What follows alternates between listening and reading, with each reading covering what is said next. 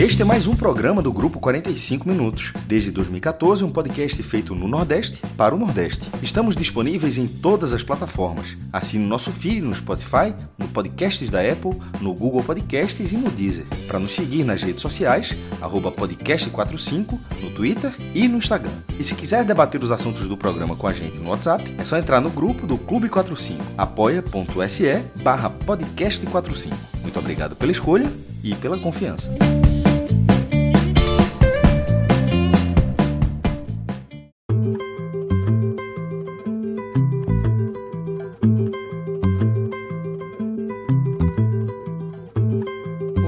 Está fazendo da vida?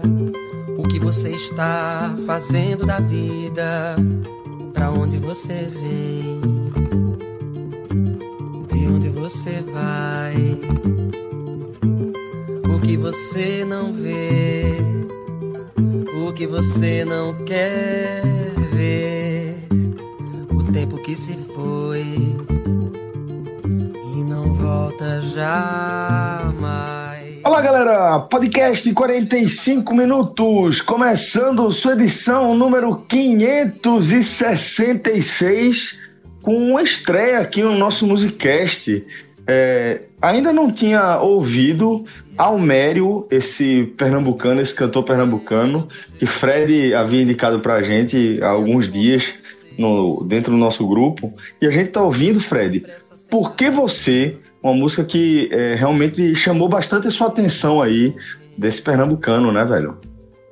Celso, é, isso foi uma descoberta logicamente atrasada, porque Almério não é uma novidade, e eu diria que duplamente atrasada porque eu conheci esse trabalho que é o Desempena na versão ao vivo, que aí sim é recém-lançada. E aí eu escutei justamente na sexta-feira da semana passada, fazendo uma semana hoje, enquanto a gente começa aqui essa gravação. A versão ao vivo foi lançada, Desempena ao vivo, eu fiquei impressionado. Eu não conhecia, nunca tinha escutado, nunca tinha tido qualquer movimento de prestar atenção. O disco apareceu como sugestão do Spotify entre os lançamentos e eu fiquei realmente surpreso em ouvir algo tão tão bem feito com a junção de boas letras, sabe, de uma música potente, uma interpretação espetacular é um disco gravado ao vivo no Teatro Santa Isabel, né, pelo, por um, gravado por um selo muito importante da, da música brasileira, que é o selo Biscoito Fino. Né, esse disco, ele, esse show, essa gravação desse disco foi aprovada por um edital da Natura em 2016 e se tornou real agora, se materializou agora. Eu acho que todo mundo que tem algum algum contato que tenha portas abertas para esse estilo, aí me pergunta qual é o estilo. Eu não sou muito bom de definir. Mas a gente pode ficar ali entre o MPB moderna e o rock and roll, né? porque o disco tem um peso. Eu acho que seria um Ney Mato Grosso contemporâneo. E é espetacular. Essa música, principalmente, tá? essa música já é do meio para o fim do disco. É uma música da autoria de Juliano Holanda que é diretor musical do disco, que também tem um trabalho dele no Spotify, mas é, faço a indicação daquelas, daquelas que eu realmente ouço e digo, ó, isso aqui eu tenho que compartilhar, porque não é todo disco que você escuta pela primeira vez e gosta do jeito que eu gostei, assim. Claro que existia o anterior. Então, para quem já conhece, é uma versão ao vivo do disco Desempena. Mas para mim foi a primeira experiência. E eu não me lembro, né, nos últimos anos, uma primeira experiência de um disco tão forte, tão legal, quanto foi essa, essa experiência de ouvir na sexta passada ao Médio. Já escutei algumas vezes lá para cá e deixo aqui, acho que a gente está abrindo é, esse podcast muito bem representado, com mais um artista do Nordeste, um artista de Pernambuco, de uma nova geração e que tá aí tá indicado. As pessoas já ouviram um trechinho e eu tenho convicção que quem ouviu um trechinho dessa música segue em frente.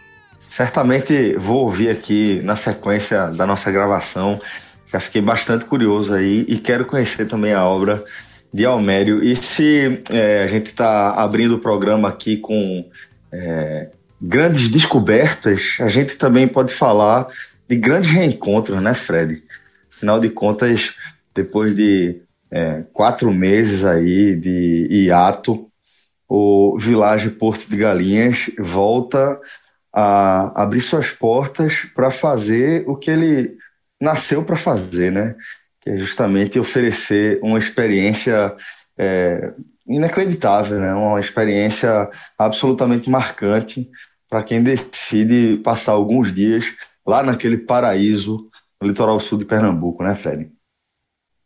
Um momento muito esperado, Celso. Eu tenho acompanhado o Instagram do Village e tem sido uma, uma uma contagem regressiva mesmo. O interessante de acompanhar o Instagram é que você acompanha o hotel pulsando a sua própria volta, né, celebrando a sua própria volta. Eu acho que antes de qualquer hóspede que vai se hospedar no Village, todo mundo que faz o Village já está suficientemente feliz. Eu acho que se amanhã não dormir nenhum hóspede no hotel, todos já vão curtir bastante essa, esse retorno, né? Porque todos sabem né, que é o retorno passo a passo, que não vai voltar para a ocupação que existia antes da pandemia.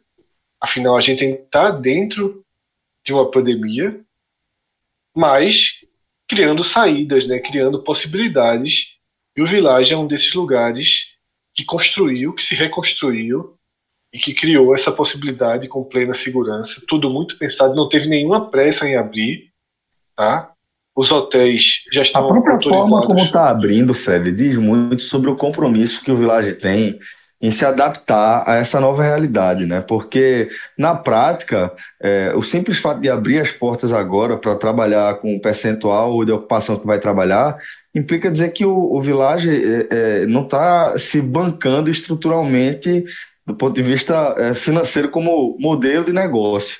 Mas a questão é que o Village encara isso como o melhor cenário possível para se adaptar, né? Que é aos pouquinhos, é recebendo os primeiros hóspedes, aquelas pessoas que vão ser mais próximas, mais queridas, e é, o Village vai poder colocar em prática aí tudo que ele vem se preparando ao longo dos últimos meses, né? De olho em tudo que há de mais é, moderno aí em discussão na hotelaria mundial, né?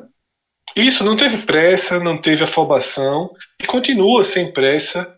O importante agora é que todo mundo que vá ao Village, que passe alguns dias no Village, que todos possam ter a experiência segura que o hotel planejou, que o hotel construiu. Tá? Havia algumas, algumas construções novas, tá? tem uma área com, com torneiras, com, com toda, toda questão de álcool para você se, se higienizar, para você se desinfectar depois de, de, de, algum passeio, algo do tipo. Então, é, tá tudo pronto e a gente vai acompanhar esse passo a passo. A gente acompanha todos os passos do Village nos últimos seis anos e não vai ser diferente. Nosso código segue 100% ativo, junto com o código uma promoção do upgrade de pensão. Se você escolher a o que é o tradicional, o que é o mais comum, que é a diária com café da manhã, você vai ganhar o jantar também, para que você possa passar mais tempo no ambiente mais seguro possível, sem se deslocar tanto, sem ir para o restaurante, na cidade. Claro que se você quiser ir, eu sempre falo isso, possivelmente os restaurantes de Porto da Vila também estão tomando todos os cuidados, mas se você quer mais conforto, mais segurança, quer de fato uma volta aos poucos, mais restrita. E economizar também, né? Economizar e também. também. E também economia, justamente, João. Afinal, um casal, um casal com filho, com dois filhos, ou uma família com três pessoas, quatro pessoas, faz uma diferença muito grande entre jantar no hotel com gastronomia de ponta e procurar o mesmo padrão na cidade, você está economizando aí quase uma diária por noite. Se você estiver pensando em três, quatro pessoas, Exatamente. você tem uma economia considerável. Então tem essas duas grandes vantagens. Nosso código podcast 45 válido para qualquer dia, feriado, qualquer situação, quantas pessoas forem, qualquer quarto, dos bangalôs de super luxo aos quartos, aos quartos standards, vale para tudo. E é isso. Dia 17 de agosto eu faço 41 anos e espero estar lá. espero também, Figueiredo, que você esteja lá, que certamente significa que você vai estar vivendo uma grande experiência é, com as pessoas que você ama aí, bem próximo de você. Por que você compra esse apartamento tão pequeno? Por que você vive essa vida de plástico? Por que você gira essa roda sem eixo? Por que você cultiva esse câncer diário? Por que você não tenta de outro jeito? Por que você acorda tão cedo?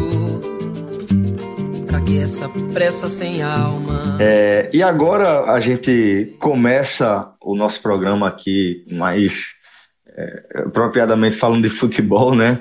A gente vai falar é, dessa final da Copa do Nordeste em sua 17 edição, edição 2020, que vai ter aí Bahia e Ceará definindo o campeão da edição 2020 em duas partidas, ambas disputadas em Salvador, é, no próximo sábado e na terça-feira. Então, maestro, também dou a você aqui as boas-vindas aqui ao nosso programa, à nossa conversa. Que ninguém melhor que você para falar é, sobre o contexto histórico desse encontro entre Bahia e Ceará. Antecipo, vou falar um pouquinho, porque no Live FC eu gravei um vídeo também fiz o texto abordando essa questão, porque Ceará e Bahia, nessa volta oficial da Copa do Nordeste, é, é o primeiro repeteco em final que a gente vê nesse período, que foi em 2013, né? Ah, teve uma ação judicial que durou 10 anos, entre 2003 e 2013, da Liga do Nordeste contra a CBF, porque a CBF riscou a Copa do Nordeste do mapa e tinha vários contratos em vigor. Enfim, virou uma ação milionária a favor da Liga, mas para a CBF, em vez de pagar a multa, acabou chegando num acordo para a realização de 10 edições. E agora a gente está na oitava, vai até 2022. 2023 para frente, aí só Deus sabe. É, e, nesse, e nessa volta de 2013 para cá, a gente teve campeões tradicionais e também tivemos surpresas, tanto, tanto na, na, nas finais, como até com o título mesmo. Caso logo do primeiro ano com o Campinense, 2013, e o próprio Sampaio Correia, que parou o Bahia na Fonte Nova em 2018. E faltava ainda um time com a segunda estrela. Eu vejo, eu tô sempre frisando que é o período de 2013 para cá, mas conta tudo. Conta as 17 edições, como você falou, de 9 para cá. Sempre em períodos intermitentes. O atual, com oito anos, já é o maior. É, e essa orelhuda dourada, porque esse recorde tem essa questão. Os troféus eram sempre diferentes na, na, nos títulos anteriores. E agora, desde 2013, ele é idêntico. A única, a única mudançazinha, embora tenha sido muito relevante, foi 2015 com a, a adição de mais dois anéis, após a entrada justíssima, óbvia inclusive, pelo amor de Deus, do Piauí e do Maranhão na competição, porque eles não faziam parte da Copa do Nordeste. Curiosamente, Ceará e Bahia, que cada um tem um título nesse período, eles já ganharam com um troféu vigente, que é o que tem os nove anéis com os nove estados. O Ceará em 2015, no final com o próprio Bahia, e o Bahia em 2017, treinado por Guto Ferreira, que hoje está no Bahia. Então, assim, é uma final que tem muito molho. a gente vai, vai, vai destrinchar mais para frente.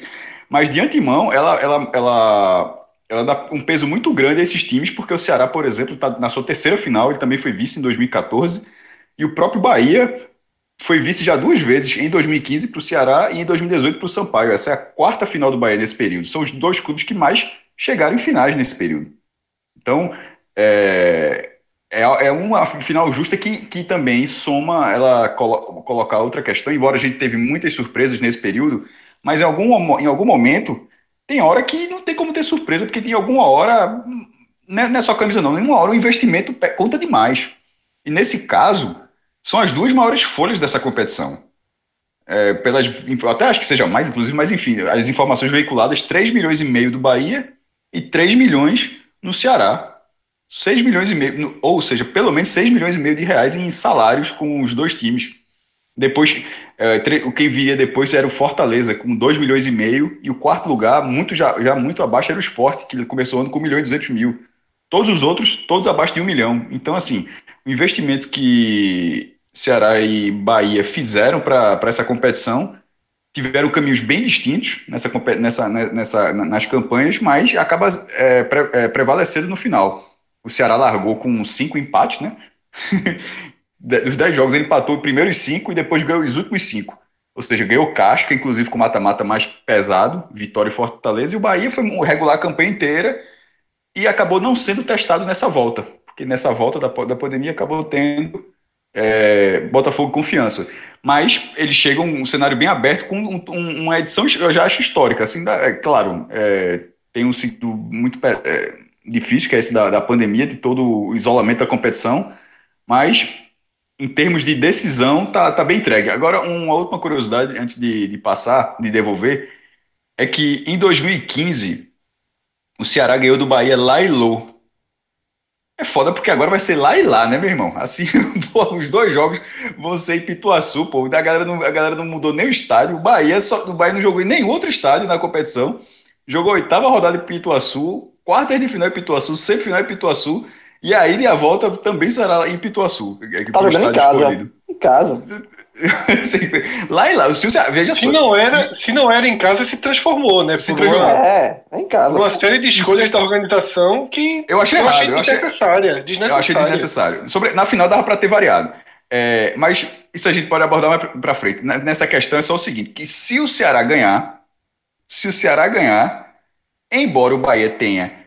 É, ele tendo confronto direto vantagem sobre todos os clubes do Nordeste, inclusive todos, é, há dois ou três anos eu sempre atualizo os confrontos dentro do G7, juntando todos os jogos da história, e o Bahia tem vantagem sobre todos eles, mas se o Ceará ganhar, aí esse negócio de painho eu acho que fica de lado, porque seria a, o segundo vice em duas finais. Então, assim, para o Ceará, o, Ceará é vozão, né? os, dois, os dois é. jogos em Salvador. E o, Ce o Ceará já é vozão, porra. Não, é, exatamente, tá em casa. Não, mas é, é que, veja, todo mundo, por uma questão lógica, todo mundo tem dois avós e duas avós, né? Porque a gente chama o Sampaio Corrêa de voinho. Se der Ceará, tem problema nenhum. É voinho também, porque ninguém voinho, voinho, voinho. é.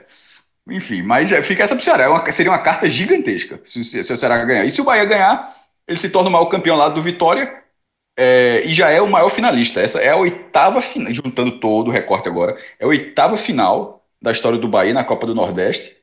Agora ele é tricampeão, ele tem quatro vices ele, ele, se isolou, já era, ele já era o maior finalista, para deixar de forma mais precisa, junto com o Vitória. Os dois tinham sete, agora o Bahia está isolado com oito, e se ele for campeão, ele se iguala ao Vitória como tetracampeão também.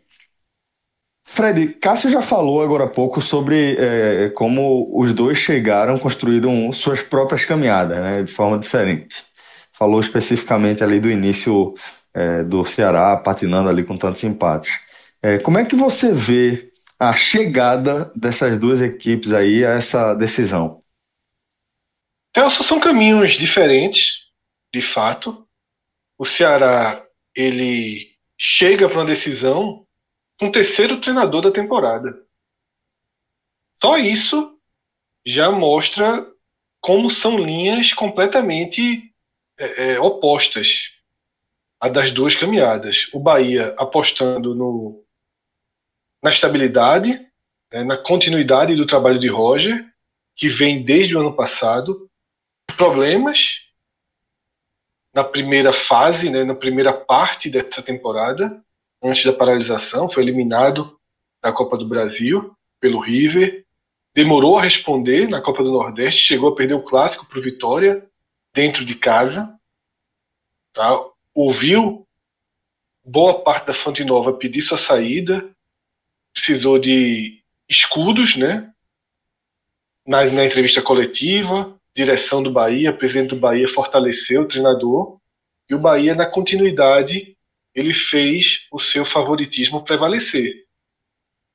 Teve uma composição de tabela das finais perfeita, tudo por conta do cartão amarelo né, que um assistente tomou justamente no clássico contra o Vitória e acabou separando Fortaleza e Bahia, né, que estavam já classificados no grupo A, para caminhos completamente diferentes.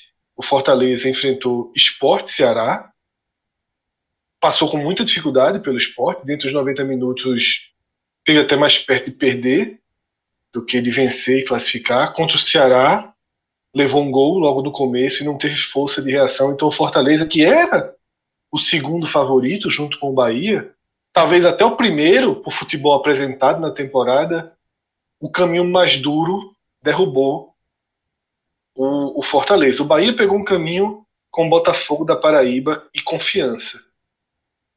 E o Bahia teve dificuldades moderadas e diferentes nas duas partidas. Né? Contra o Botafogo, um gol muito rápido, um jogo ficou sob controle com 2 a 0 e rapidamente. E aí o Bahia teve um momento que Cássio Cardoso muito bem definiu no texto que ele escreveu para o Live FC, que é o start-stop do Bahia. Start-stop é, aquele, é aquela tecnologia que o carro, você para o carro no sinal e ele dá uma desligada né, para religar. E não é muito comum no Brasil, é muito comum na Europa, mas está chegando no Brasil e nem é unanimidade, muita gente não gosta, não acha o recurso interessante. E no Bahia, definitivamente, ninguém gosta, porque Cássio identificou que o Bahia tem esses, essas desligadas dentro da partida e contra o Botafogo a gente viu. Né, o Botafogo diminuiu para 2 a 1 chegou a fazer um gol de empate, um lance bem difícil para a arbitragem, a arbitragem marcou impedimento, e aí o resto do jogo foi toda aquela polêmica, né, que o terceiro gol do Bahia veio com impedimento, a gente já debateu muito sobre isso, mas foi um jogo em que teve um único recorte complicado. Já a semifinal contra o Confiança foi uma semifinal de em que o Bahia esmagou, né, o time sergipano, esmagou territorialmente, esmagou em quantidade de bolas cruzadas na área, por cima, por baixo. Tentou muita jogada de cruzamento rasteiro, que é muito comum, né? João Pedro para Gilberto, porém João Pedro para Fernandão não teve o mesmo encaixe. E o Bahia conseguiu, faltando três minutos para o encerramento do segundo tempo, mas teria alguns descontos. Aos 42, o Bahia chegou ao gol merecido, pela forma com que esmagou o adversário, mas foram mais de 90 minutos de muita dificuldade de criação de jogadas, muita dificuldade mesmo. Eu já estava tava quase saindo mudo aqui, porque eu justamente queria entender se tu, se tu tinha achado que o Bahia tinha jogado bem. Eu só queria, não, nem me aprofundar muito. Eu acho que o Bahia jogou, até vi torcedor do Bahia reclamando comigo. Eu acho que o Bahia jogou muito mal a partida. É, eu li seu, muito eu li seu post, eu, eu, discordei. Eu acho que foi muito mal, não. Eu acho, eu acho, que, ele, foi muito que mal. Foi, eu acho que ele foi eu, muito eu sei que você discordou de Claro que você discordou de mim, pô. Se eu tô discordando de tu. eu acho que é ele, é, ele, foi muito pouco criativo, mas ele conseguiu a imposição de outra forma, né? Com muita Fred, força. Só, só um detalhe, mas eu acho que nessa retomada do futebol, né? É muito recente. Eu acho que todos os clubes estão tendo aí uma dificuldadezinha de, da questão de cartão. Não, todos. E, quando, e, todos. E quando você pega um time que foi a proposta do confiança, de jogar mais fechado, a famosa por uma bola e tal, aí é, se torna muito difícil. Eu acho que o jogo do Bahia contra o confiança foi um jogo de, de paciência para fazer, fazer o primeiro gol. Na hora que você fez o primeiro gol. O goleiro do, do confiança fez uma defesa, pô. Sim, eu sei, mas assim, era um jogo de imposição. E assim, e eu acho que ninguém. A gente aqui disse 9, 9 em 10 que o Bahia passaria. Isso que só não era 10 em 10. Isso eu tô me incluindo também, que só não era 10 em 10 porque era futebol. Ficou perto dos 10%, por 3 minutos e para os pênaltis. E, sai, ah, assim, e, e, e, sairia do Bahia completamente do controle. Então, assim, eu acho é, que eu aquela, sei, bola assim, do, aquela bola do Bahia, aquela bola do Bahia, naquela entrega, nesse, amassando uma coisa completamente diferente, não é, não é, não ganha do Ceará. O Ceará, o Ceará tá vindo dois jogos duríssimos, longe de ser grande atuação, mas jogos muito mais duros. Contra a Vitória e contra o Fortaleza. Aquela, aquela bola do Bahia contra o Confiança não ganha campeonato.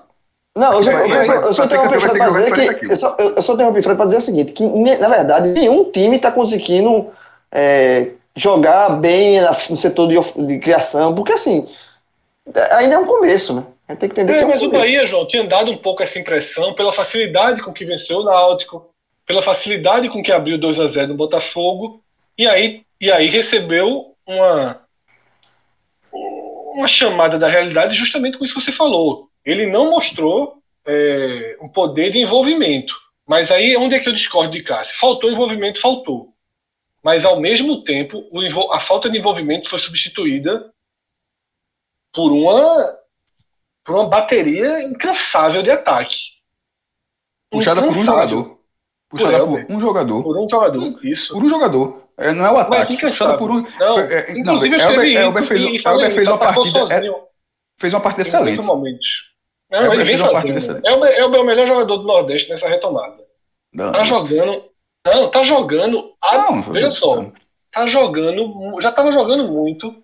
E agora tá, tá jogando muito. absurdamente. Tá jogando muito. Não, como veja só. Ele, ele foi um exército de homem só. Eu cheguei a dizer isso no telecast com o Cássio Cardoso. Veja só. A sensação é que ele atacou sozinho.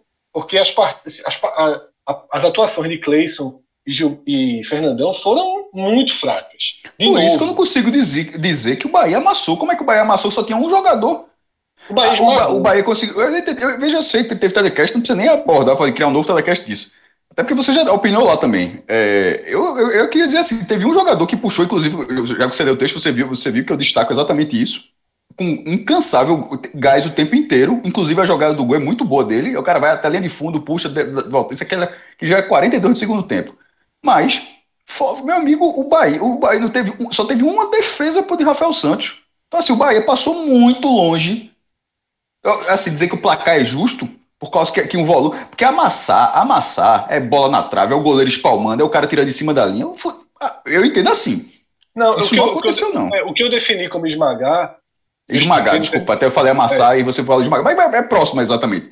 É, mas o, o esmagar é o seguinte: não deu espaço ocupou, ocupou territorialmente o campo. Eu também discordo. No final, o Confiança estava chegando, Fred. No Pronto, final, o Confiança é, é teve duas chegadas perigosas. É exatamente, é onde eu vou chegar. Eu vou ter que fazer, eu, eu, vou ter que trazer de volta o argumento do telecast, já que o debate todo não tem como não ser repetitivo. E vou explicar passo a passo o que eu falei no telecast, que é o seguinte: o Confiança é um time que marca mal. Marca muito mal. Deu muito espaço para o esporte, deu espaço para o Santa Cruz e deu espaço para o Bahia. A marcação do confiança é fecha completamente o meio, fecha completamente o meio, não passa pelo meio, mas abre muito espaço, tanto na intermediária, a troca de bola do Bahia fica muito próxima, nesse caso, e as duas laterais, o confiança também não consegue marcar. Então, o Bahia, ele conseguia o tempo inteiro, na verdade, ele caía na tentação, havia tanto espaço pela lateral que o Bahia repetia a mesma jogada o jogo inteiro. Não tinha espaço pelo meio, não tentava vencer a marcação pelo meio e caía na tentação de onde tiver Elber, que Elber às vezes caiu até caiu pelos dois lados com substituições, mas mesmo antes das substituições ele deu uma variada. Onde tivesse Elber, ele dava a bola a Elber e na direita, com Elber e João Pedro, a intensidade foi absoluta. Então, o que eu chamei de esmagar? O Bahia colocou bola na área o tempo inteiro. E a defesa de confiança cortava, cortava, cortava. Teve um momento que o confiança não aguentava mais. E foi o momento que começaram as substituições. E Cássio Cardoso ele fez justamente a mesma análise.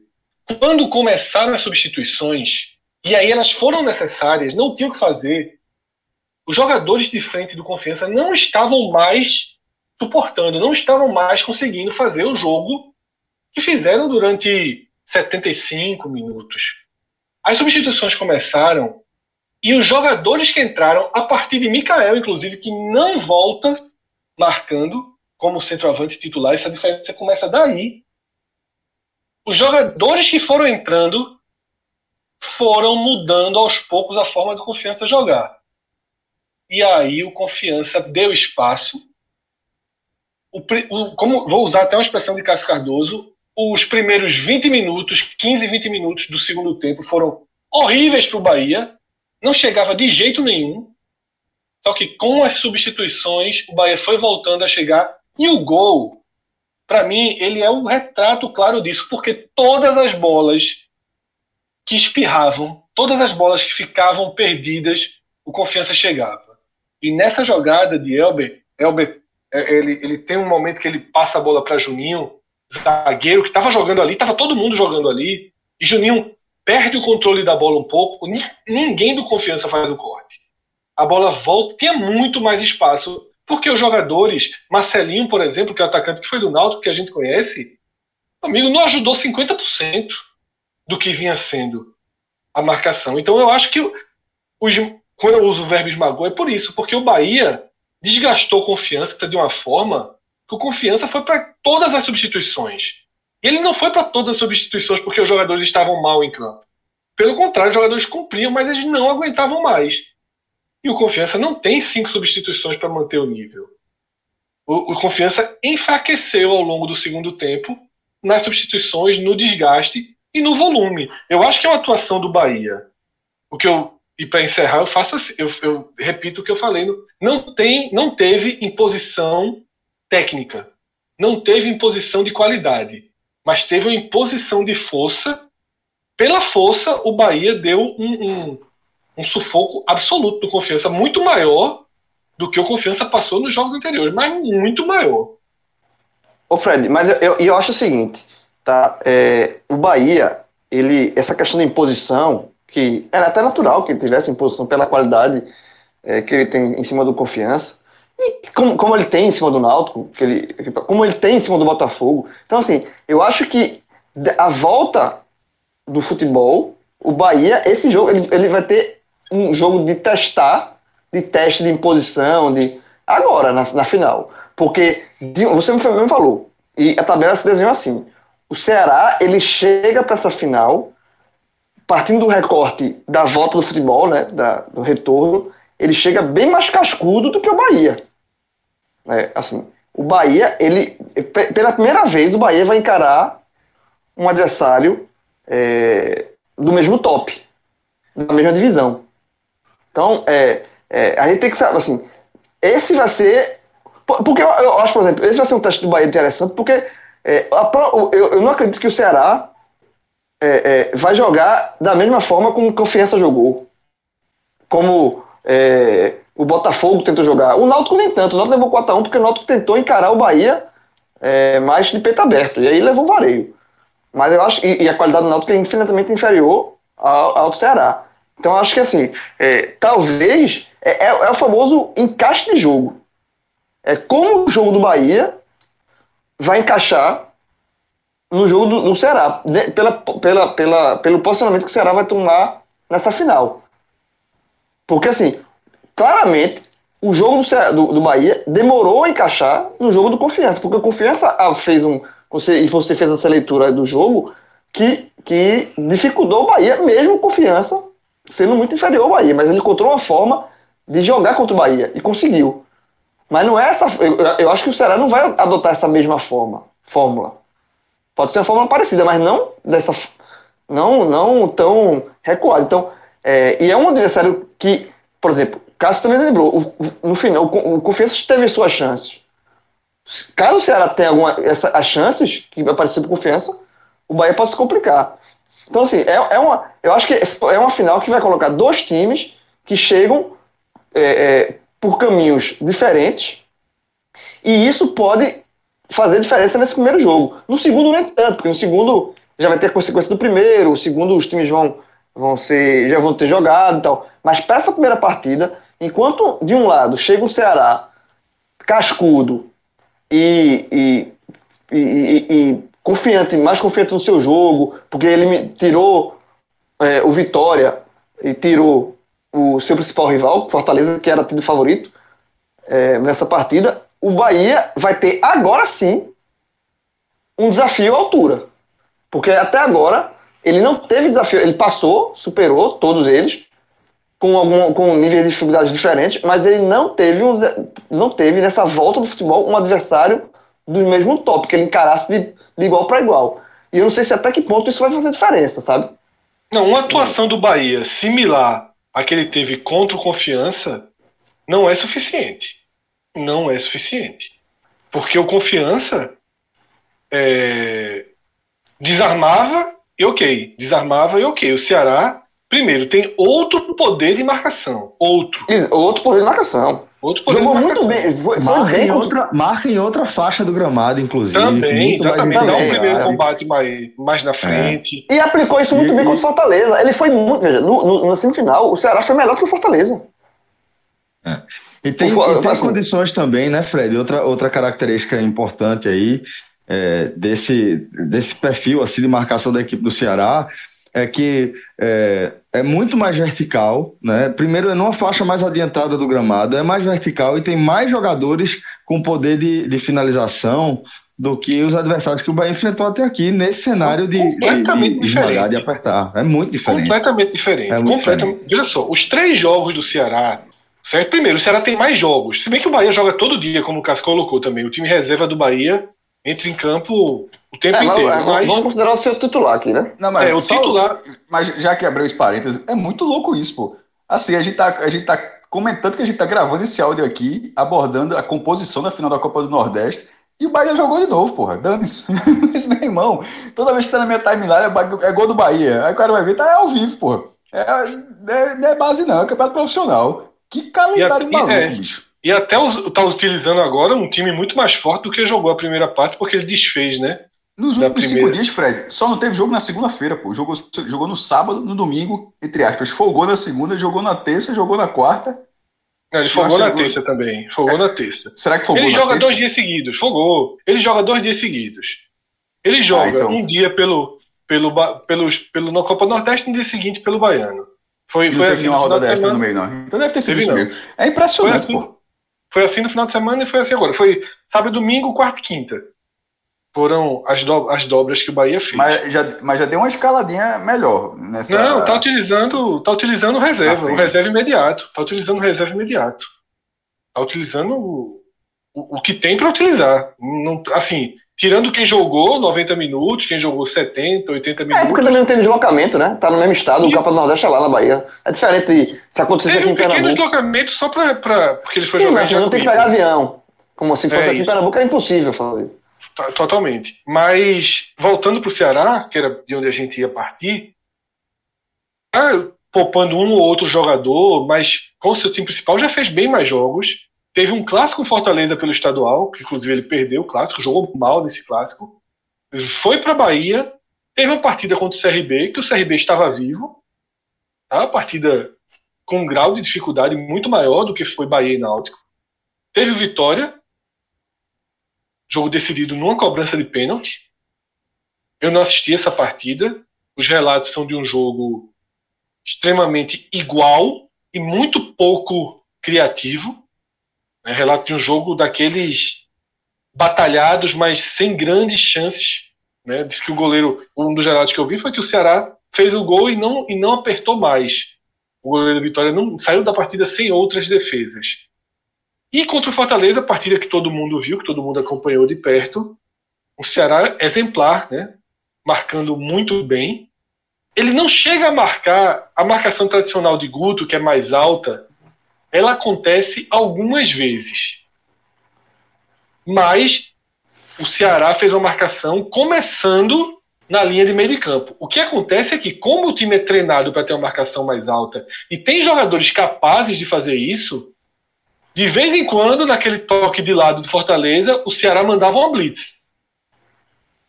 Tá? De vez em quando o Ceará ia lá e mandava uma blitz. Mas ele começava a marcação né, mais fechadinho ali no meio, com o Kleber e com o Vinícius. Foi muito bem o movimento. Foi muito bem. Agora, Taticamente e aí, bem. e aí que entra o problema para o Bahia.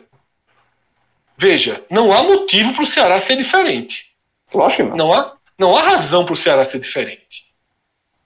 Existem vantagens é, é, naturais para o Bahia que o Ceará precisa entender, como entendeu as naturais que haviam para Fortaleza. E as vantagens naturais que existem para o Bahia são as mesmas do Fortaleza. Continuidade, continuidade, time mais treinado, mais encaixado, com opções técnicas fortes e que você precisa isolar. O Ceará é um time em transformação, em transição. O Ceará é um time que não escala, que não joga os 11 do Ceará para a final da Copa do Nordeste. Se a gente voltar a fita e chegar para o torcedor do Ceará, só ali na, na época das contratações, todo mundo chegando e dissesse: Ceará vai para a Copa do Nordeste, escala teus 11. Nenhum, nenhum torcedor, zero, zero, zero, nenhum torcedor do Ceará escalaria o time que jogou a semifinal contra o Fortaleza e que possivelmente, né, com uma ou outra Vai substituição, ter, uma vai ter o forçada, retorno de Luiz Otávio, que é, É. importantíssimo. isso. Mas, nem- mas não fez falta, tá? Não fez falta com a dupla Klaus e Thiago.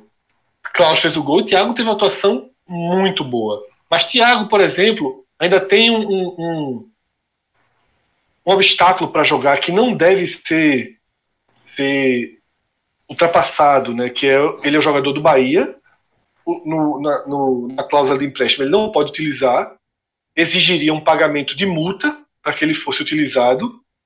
E não sei como é que os clubes vão negociar isso, se vão negociar. Bahia e Ceará, inclusive, lançaram a parceria né, para os seus aplicativos, mas aí eu acho que amigos, amigos, negócios à parte. No caso, amigos, amigos, negócios, negócios, futebol à parte. Porque eles também estão sendo amigos nos negócios, mas não no, no na matéria-prima, né? Que é justamente uma decisão. Eu acho que o Bahia não vai é, permitir. Ah, é. Não vai não. Que, vai não. É, mas, que... mas, mas tem essa. Pelo menos, pelo menos tem mas essa. volta, mas sai Thiago e forma a defesa com o Luiz Otávio. Ah, que é a defesa tradicional. Então, assim, não, não sei, não sei se Guto vai mudar outras peças, tá? Existe uma disputa por posição entre Sobis e o garoto Kleber, mas vejo com mais possibilidade ele guardar Sobis para usar no segundo tempo, até para usar no segundo tempo e, se preciso, usar 100% na segunda partida. Assim como Rick com Leandro Carvalho. Eu acho que nesse caso aí é até mais fácil que ele comece com o Rick. Mas ninguém imaginou o Ceará jogando com o Fabinho de titular, jogando com o Rick e muito menos jogando com o Kleber. É um Ceará em transição. É um Ceará que Guto está tirando da teoria para a prática. Não é um time pronto. Eu não acho que o Ceará vai jogar as primeiras partidas da Série A com esse time. Eu acho que tende a haver adequações. Eu acho que Sobis tende a recuperar sua posição. Eu acho que Leandro Carvalho tende a recuperar sua posição. Não sei. Depende do que acontecer também nessas finais. Pode ser que quem está entrando, está justificando até aqui, continue justificando. Tem uma diferença. Tem uma diferença grande aí. Claro que a gente pode até debater possíveis escalações, existem dúvidas do lado do Bahia também. Claro que existem dúvidas.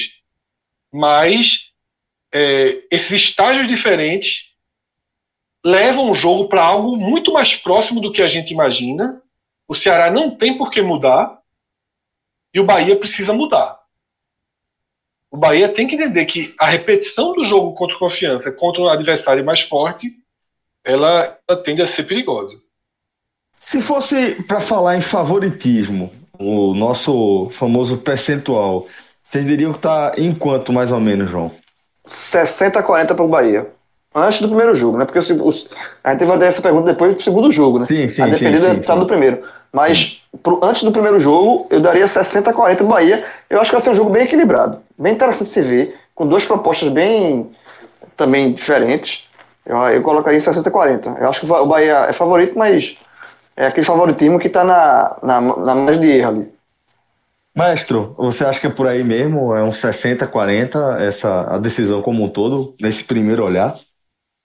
Primeiro olhar, né? Como o João frisou, você também, é, é. 60-40. Eu vou, eu vou deixar mais equilibrado. É, eu acho que o Ceará está com mais casca é, né, nessa, nessa volta, como eu falei. O Bahia está tendo o Rodriguinho é, nessa volta, jogador que apareceu bem. Mas é, tem a questão de Gilberto e tal, e Fernando ainda não foi tão diferente, embora tenha feito os golzinhos, mas né, é uma mobilidade, é um, é um jogo diferente. Torcedor, torcedor, um torcedor do Bahia gosta, faz parte, mas eu não acho que. Acho que tem como. que Gilberto é muito mais jogador. Eu acho mais equilibrado. Eu vou de 55 a 45 para o Bahia. E nesse momento, por estar tá sendo na Bahia, mesmo em portões fechados. É, se tivesse sendo. Se esse jogo fosse é, no Castelão, no PV, no Castelão, de portões fechados, ah, eu já, eu já colocaria 55 a, 40, a 45 para o Ceará. É, eu vejo um equilíbrio, mas eu não consigo achar que não existe vantagem mesmo. O, o, o Bahia conhece mais o local. Claro que o Ceará já jogou semifinal, tal, tal, mas assim, os jogadores do Bahia moram em Salvador. Tem toda uma dinâmica diferente, enquanto os jogadores do Ceará estão todos em hotel, é uma dinâmica completamente diferente. Preparação é você indo no CT de outro time, enfim, o Bahia está na sua casa, enfim, eu acho que isso faz diferença. É, e tecnicamente, eu acho que está devendo um pouco. É, não foi para entrar nessa questão da atuação do Bahia novamente. O potencial técnico do Bahia é maior do que o do Ceará, inclusive é o, eu, é o ponto que eu bati no, no vídeo do live. É, é, o potencial técnico do Ceará também é grande, porque investiu para isso, mas o do Bahia já é um potencial técnico maior e que já, que já entregou também, resultado também.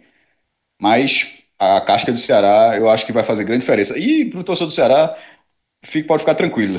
Embora eu estou dizendo que o Bahia é favorito, porque eu errei a semifinal, né? Eu disse que quem ia passar era o Fortaleza, então o torcedor do Ceará pode ficar tranquilo se for se eu estiver escolhendo o Bahia nesse momento.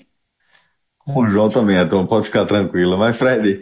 Todo é... mundo errou. Todo mundo errou. João quase fez ser confiança em Ceará final. Foi, ia ser um negócio assim. Pra... Todo, todo mundo disse Ceará e Bahia. Veja só, desculpa, Fortaleza e Bahia. Eu disse também. Mas é a forma como o João fala. O João fala como se, se não for, meu irmão, se não for Fortaleza e Bahia, eu vou dar na cara de gente aí. Porque assim. Eu falei, eu falei, eu, Carlos, Carlos Cardoso, alguém perguntou para Cássio Cardoso, Cássio, afinal vai ser dois times com as mesmas cores. Mas exatamente, mas é porque você tu chega, Bahia, porque, tu chega com aquele, tu chega aqui com martelinho é, definitivo assim, que se não for, meu irmão, é estrago. Eu digo assim, ó, na minha opinião, humilde e tal, eu acho que vai ser Fortaleza e Bahia, e se não for, não tem problema nenhum. Tu, tu, tu não, João, João, João assina o compromisso, só é Fortaleza e Bahia, viu? Não, agora não sei, e quase foi confiança, eu só, eu só pensava nisso, 42 segundos tempo eu pensava, é o que João tá fazendo, meu irmão. João, João, João quase, quase quase é, manchou o histórico de Pipico no Santa Cruz, pô. Irmão, deixa Perdeu dois pelos. Perdeu dois pelos. Tu acha que não tem a ver contigo? Vou até passar a palavra, porque senão, pelo amor de Deus. É, eu não sei não, acho que não. Fred, veja só. É, de uma forma ou de outra, tá muito claro aí que é, a gente enxerga esse, esse jogo, essa decisão, como algo extremamente equilibrado.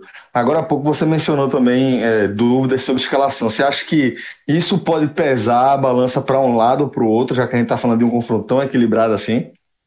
Pode. Pode e existem alguns motivos que levam ao equilíbrio. Tá? É, um deles.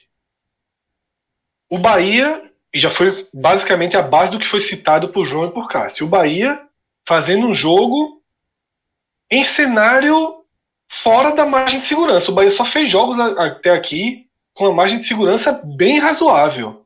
Bem razoável. Podia errar, podia perder gol, podia não ser criativo. E a chance de ter uma resposta era muito pequena. Muito pequena. Teve um susto contra o Botafogo.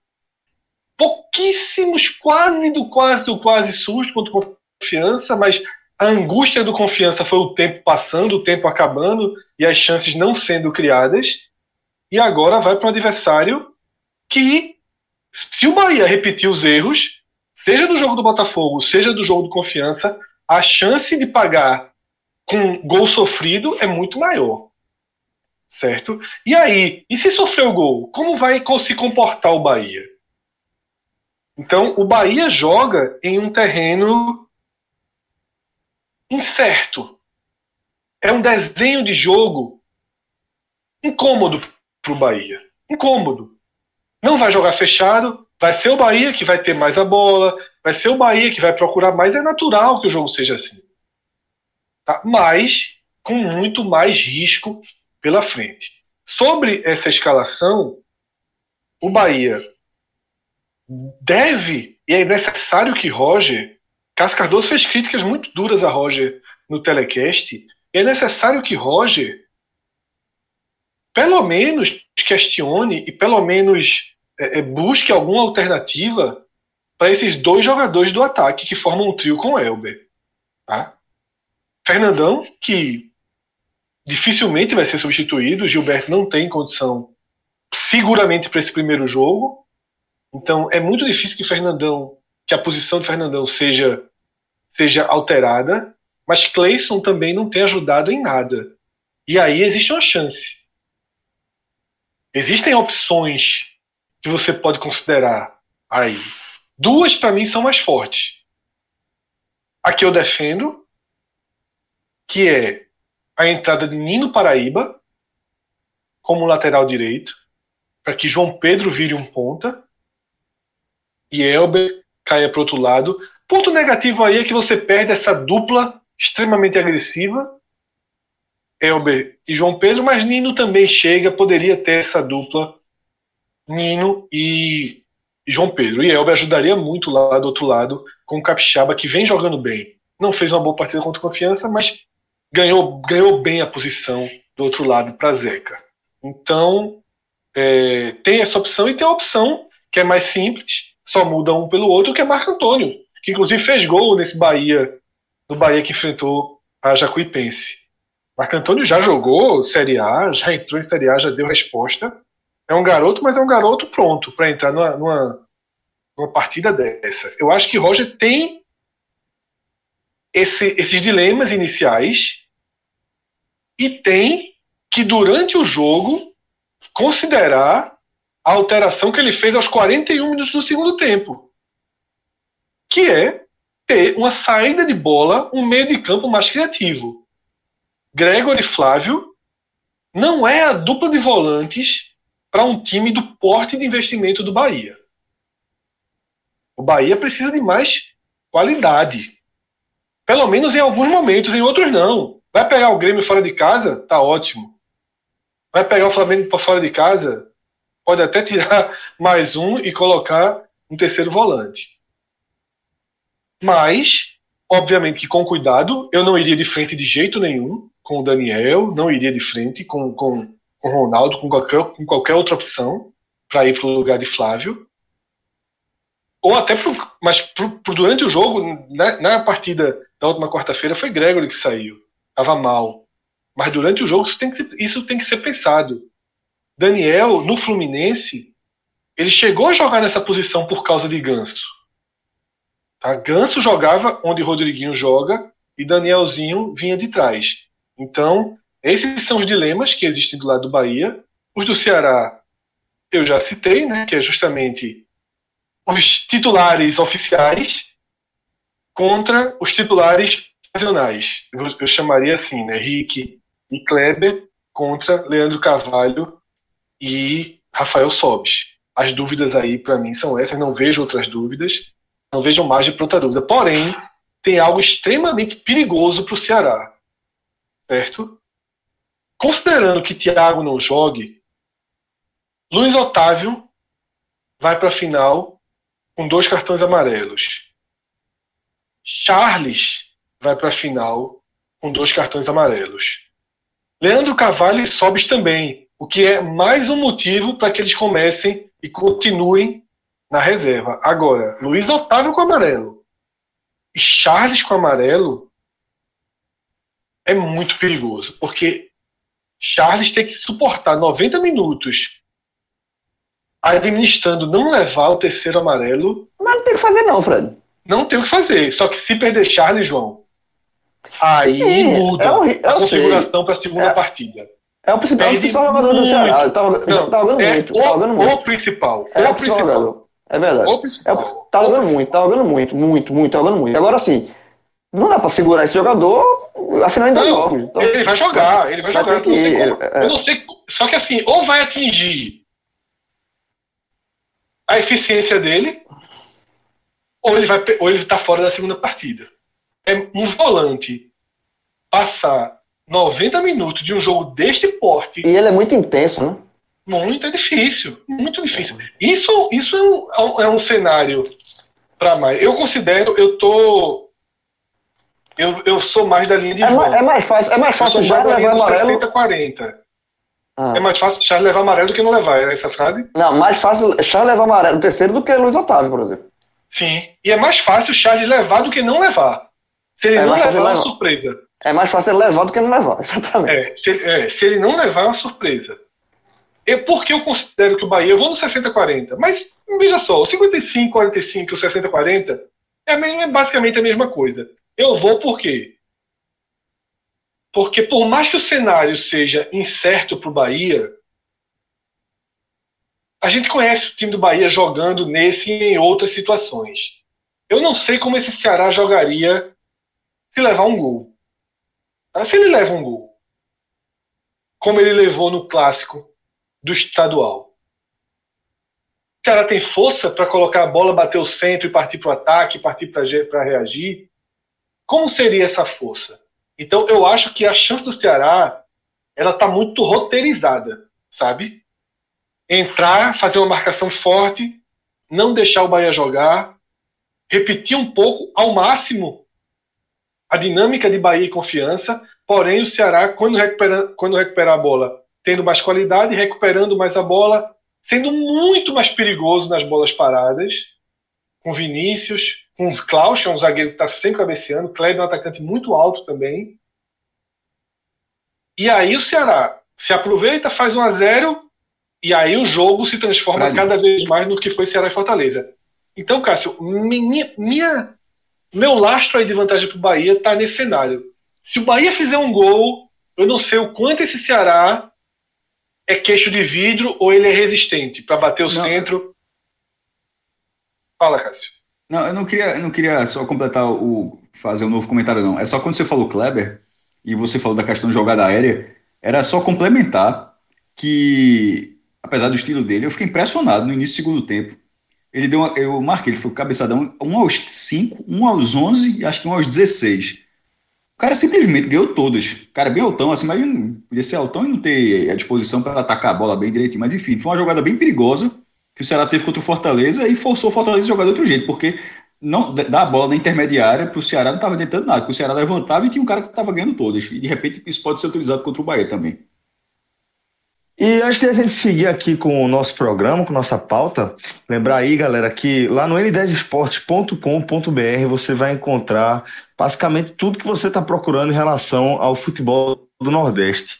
Especificamente falando aí dos dois finalistas da edição 2020 do Nordestão, coleção completa lá, tanto do Ceará quanto do Bahia.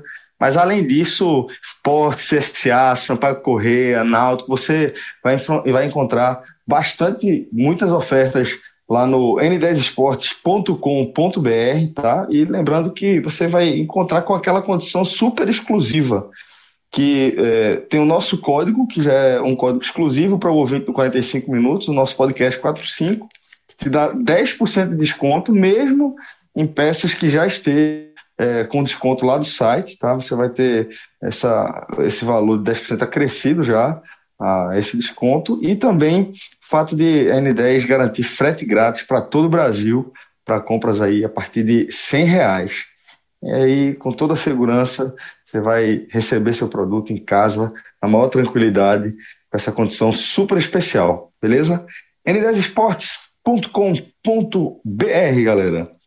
Nessa sequência do nosso programa, a gente vai falar também da decisão da edição 2020 do Campeonato Pernambucano.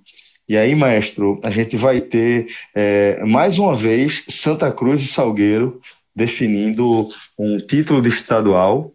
E queria que você fizesse também uma contextualização histórica desse encontro, maestro. Cinco anos depois, né? Assim, até. Inclusive, as finais são as mesmas. Em 2015, foi Ceará e Bahia esse programa, inclusive, é que podia ser um podcast que gravando cinco anos atrás. Aliás, se brincar, a gente fez. Lá, porque já existiu o podcast, né? Em 2015. Fez. É, talvez... eu, tava, eu sei, sabe por que eu sei por ele fez?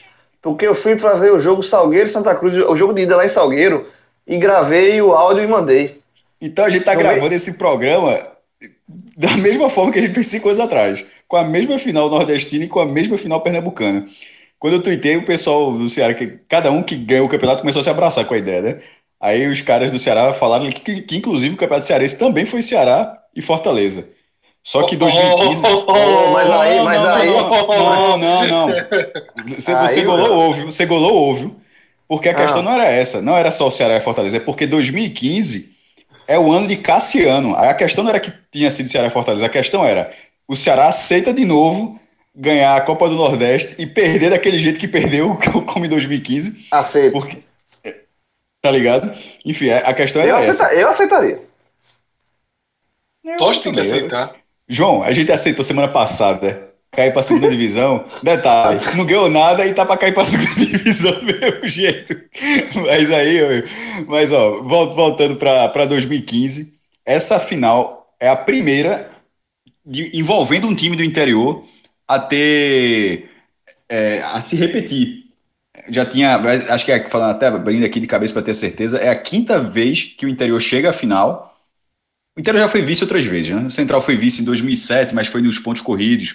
E o Porto de Caruaru foi vice em 97, mas o esporte foi campeão direto, ganhando os dois turnos. Aliás, foi a mesma coisa tanto em 97 com o Porto, quanto em 2007, 2008 com o Central.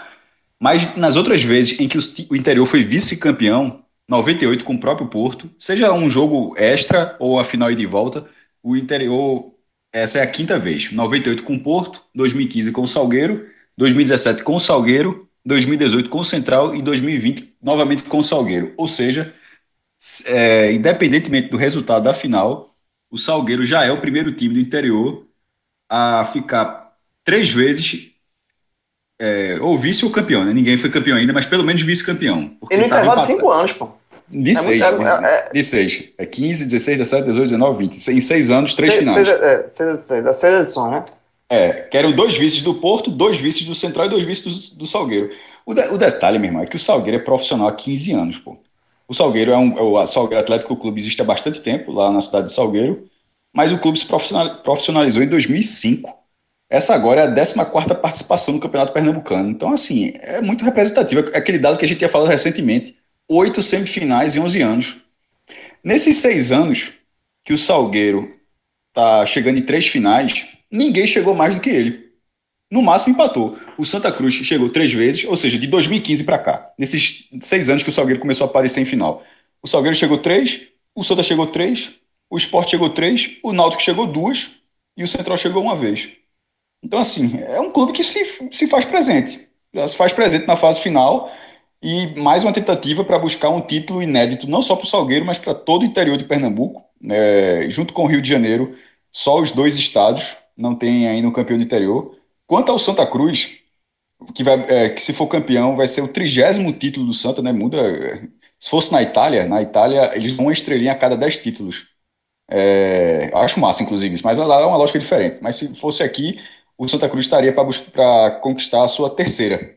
É, lá e na Itália, se eu não me engano, a Juventus tem três estrelas, porque já passou de 30, né? E Milan e Internazionale, que estão, acho que tem 15, 16, enfim, tem, cada um tem uma estrela. E ninguém mais tem estrela. É, os caras até criaram uma norma lá na Itália que é o seguinte: que 10 títulos da Copa Itália vale a outra estrela, mas é uma estrela de prata. É, meu irmão, galera, eu respeito, eu gosto dessas regrinhas. Enfim, no Brasil não tem regra não. Quem bota que quiser, botar, botar uma lua em cima do escudo pode. Mas enfim, voltando para o Santos, seria o trigésimo título na história e o sexto nessa década.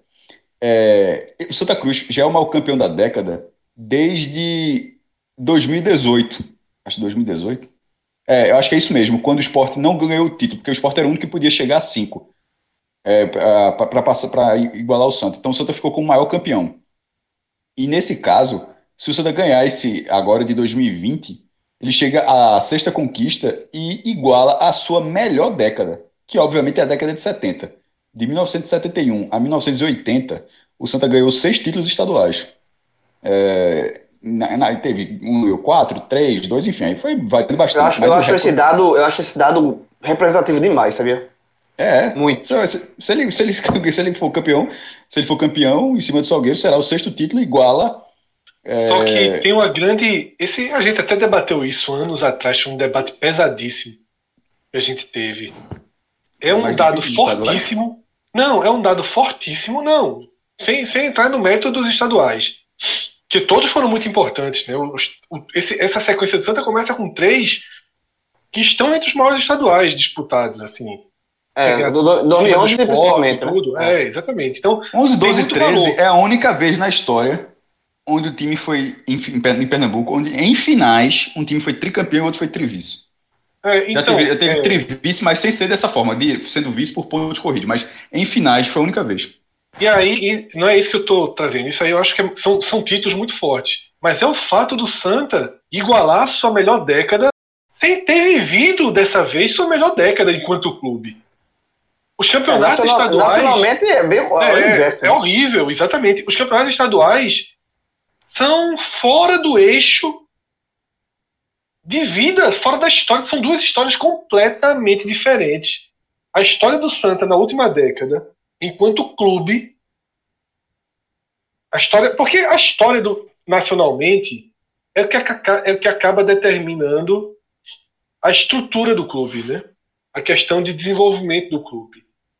O Santa é um clube menor do que uma década atrás. Muito menor.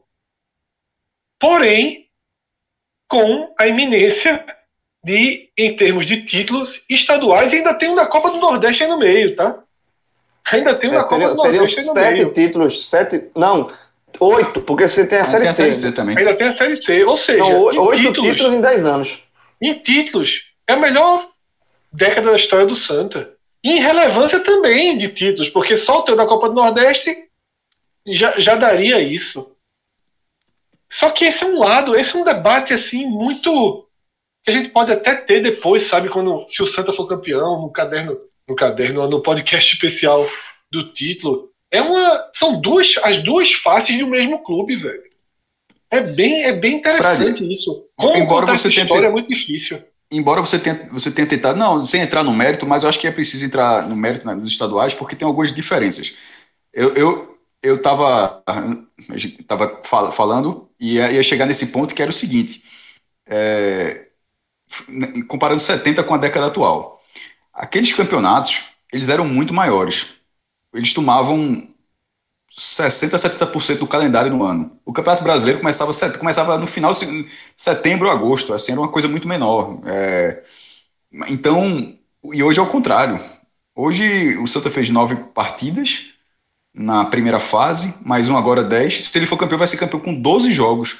Eu posso estar muito enganado, mas é, é, eu acho que o menor número de jogos de um campeão é, acho que em 80 anos, se brincar.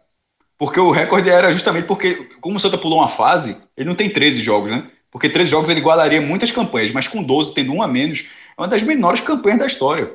Tá dado o Salgueiro também, porque o Salgueiro só vai ter 12. Sim, exatamente. Quem, qualquer, é, o campeão, exatamente, bem, bem lembrado, o campeão vai ter 12 jogos, é um dos, é um dos, é um dos títulos pernambucanos com o menor número de jogos da história, mas isso é um cenário atual do futebol. Enquanto nos anos 70, 80, 80, meu irmão, a turma foi campeão jogando mais de 40 vezes, pô. Assim, era uma vacalhação. Acho que que teve o recorde, acho que foi 44, era uma vacalhação, era uma vacalhação de jogo. Era primeira fase, o primeiro turno, segunda fase, o primeiro turno. Primeira fase, o segundo turno, segunda fase, o segundo turno. Primeira fase, o terceiro turno, segunda fase, o terceiro turno. Seis fases de campeonato, meu irmão. E toda fase tem final. E se, um- e se no turno um ganha uma fase, outro ganha uma fase, final de turno. E se no final cada um ganha o turno, super campeonato, era uma vacalhação. E, e- e ganhar seis campeonatos em campeonatos tão longos assim tem uma relevância e até e no nível técnico, o nível técnico do futebol pernambucano era, era, era muito alto também, né? Na- nos anos 70. Então tinha, acho que tinha essa questão também. Santa Cruz Esporte Náutico era um recorrente na primeira divisão e por vezes chegaram até a fase decisiva do campeonato. E quando eu falo fase decisiva, tipo os 16 melhores, o cara fala, pô, 16 melhores hoje é tu não ser rebaixado. Sim, pô, no campeonato de 20. Agora 16 melhores no campeonato de 50, aí tem uma, você passou um bocado para chegar. Então era diferente e, e é- eu concordo com o Fred, vale um debate é, muito interessante. Mas analisando friamente, empata 6 a 6 em títulos estaduais. É, ainda tem uma questão que eu até estava falando de número de jogos. Se o Santa for campeão com duas vitórias, com uma vitória e um empate, ou com dois empates e nos pênaltis, e por que estou dizendo isso? Porque ele pode ser também ele pode ser campeão com uma vitória ou uma derrota. Aí não vale, porque perde a visibilidade. Mas se ele for campeão nesses cenários que eu disse, é, ele seria campeão invicto. E até hoje o Santa só foi campeão invicto uma vez, em 1932, com a maior, a melhor campanha da história de Pernambuco. É, para quem já tem a gente gravei com o João e ter falado no telecast do Santos, mas para quem não ouviu, é, trazendo para cá, foram 100% de aproveitamento, 12 vitórias em 12 jogos, 1932. Mesmo número de jogos, 12. É, que, que seria agora, 12 jogos. E aquilo ainda era na época amadora. Ou seja, são 88 anos, faz tanto tempo.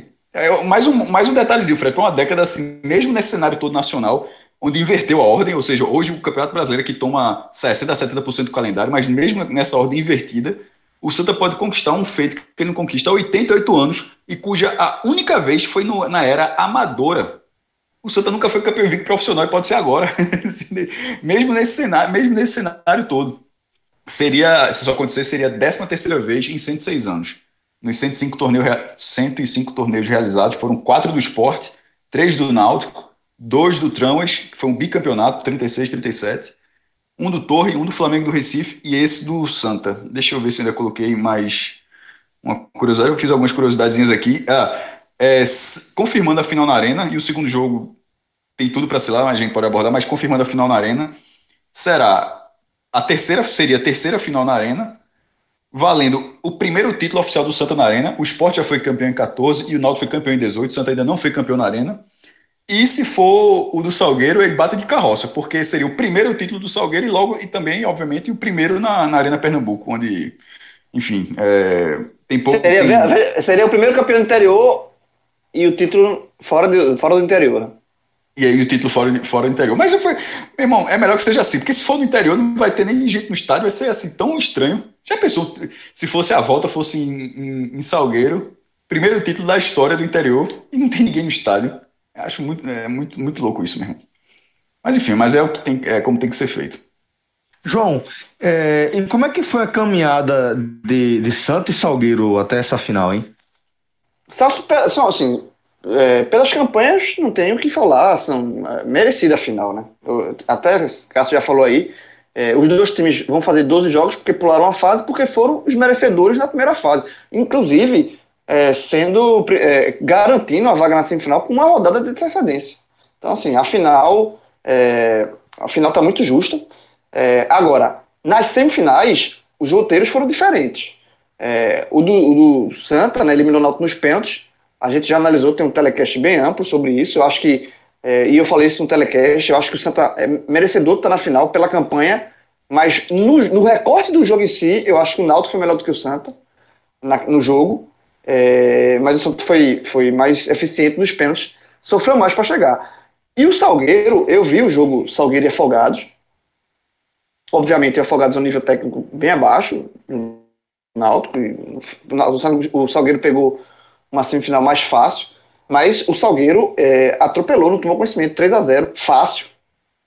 É, e muito e, e, um planejamento. A, a, se você pegar o Salgueiro, é, é que pegou, jogou a final contra o Santos em 2015, e o Salgueiro que vai jogar a final contra o Santos em 2020, eu acho que o Salgueiro está muito mais preparado para ser campeão agora, mesmo tendo pela frente um Santa que vem fazendo uma campanha espetacular no, no, no, no Pernambucano, e esses números, inclusive podendo ser campeão, quebrando recorde e tal.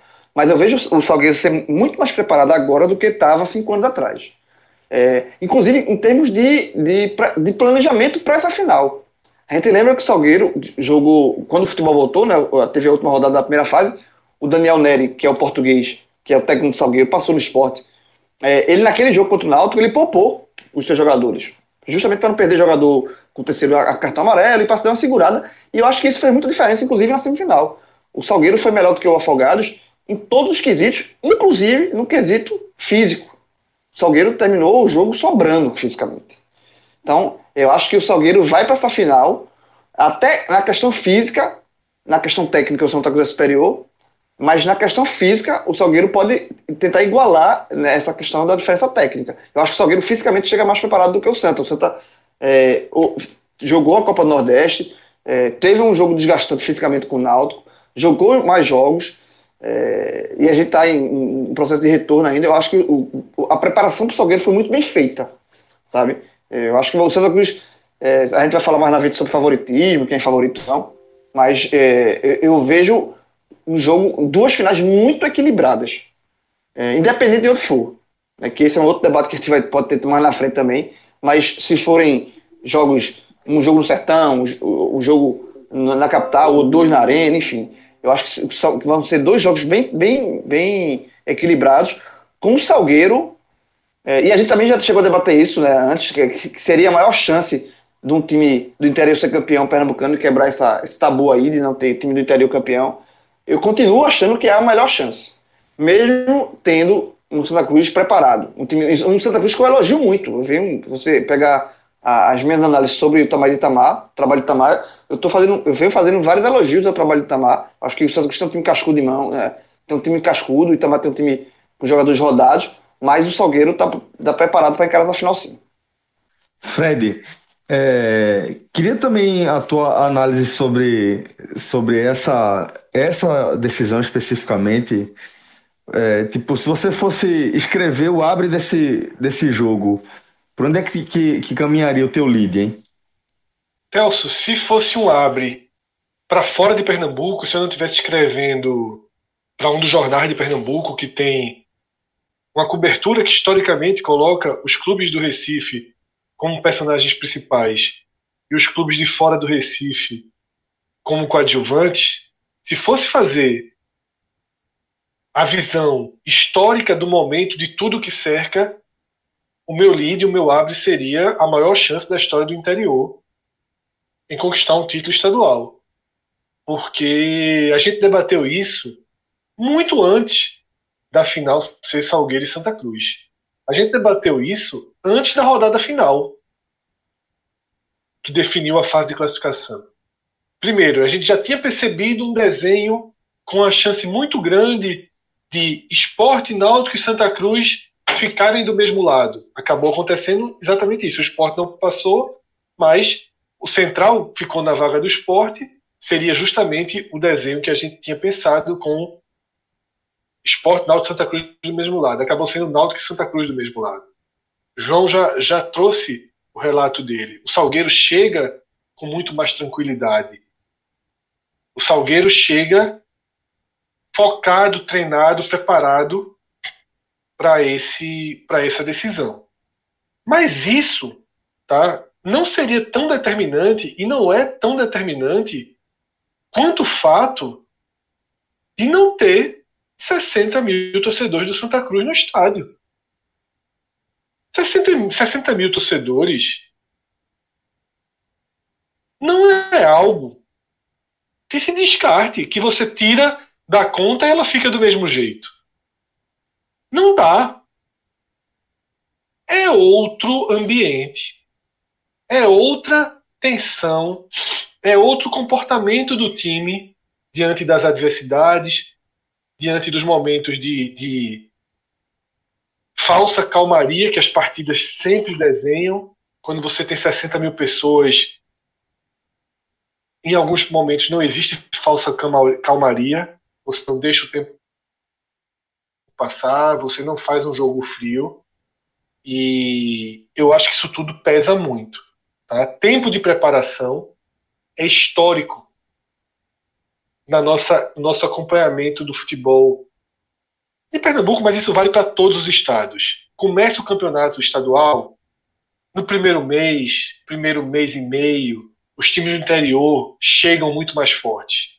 Os times da capital vão se recuperando fisicamente, vão ganhando uma condição mais próxima às dos, às do, dos clubes do interior e ultrapassam. Dessa vez não. O retorno tem quanto tempo que voltou futebol? Duas semanas e meia. E o Salgueiro voltou a treinar na mesma semana do Santa Cruz. Acho que um dia depois. Isso. O Santa Cruz voltou a treinar na quarta-feira, na terça-feira e o Salgueiro na quarta. Isso, né? E como você falou, a preparação do Santa Cruz foi para Salvador, fez duas partidas, voltou. Sabe? Eu acho que, que o desenho não é o desenho não coloca o Salgueiro Tem um desgaste favorito. emocional também, né? O Santa, isso. né? O desenho não coloca o Salgueiro favorito, não é isso, mas é a maior chance. Veja só, a gente teve em históricos recentes, tá? As duas finais de Salgueiro e a final do Central. Salgueiro contra Santa Esporte, Central contra Náutico. Nenhuma das três finais foi, foi foram jogos decididos. As, as três finais tiveram disputa pelo título efetiva. Não teve goleada, não teve ninguém resolvendo no primeiro jogo. Pelo contrário. Pelo contrário.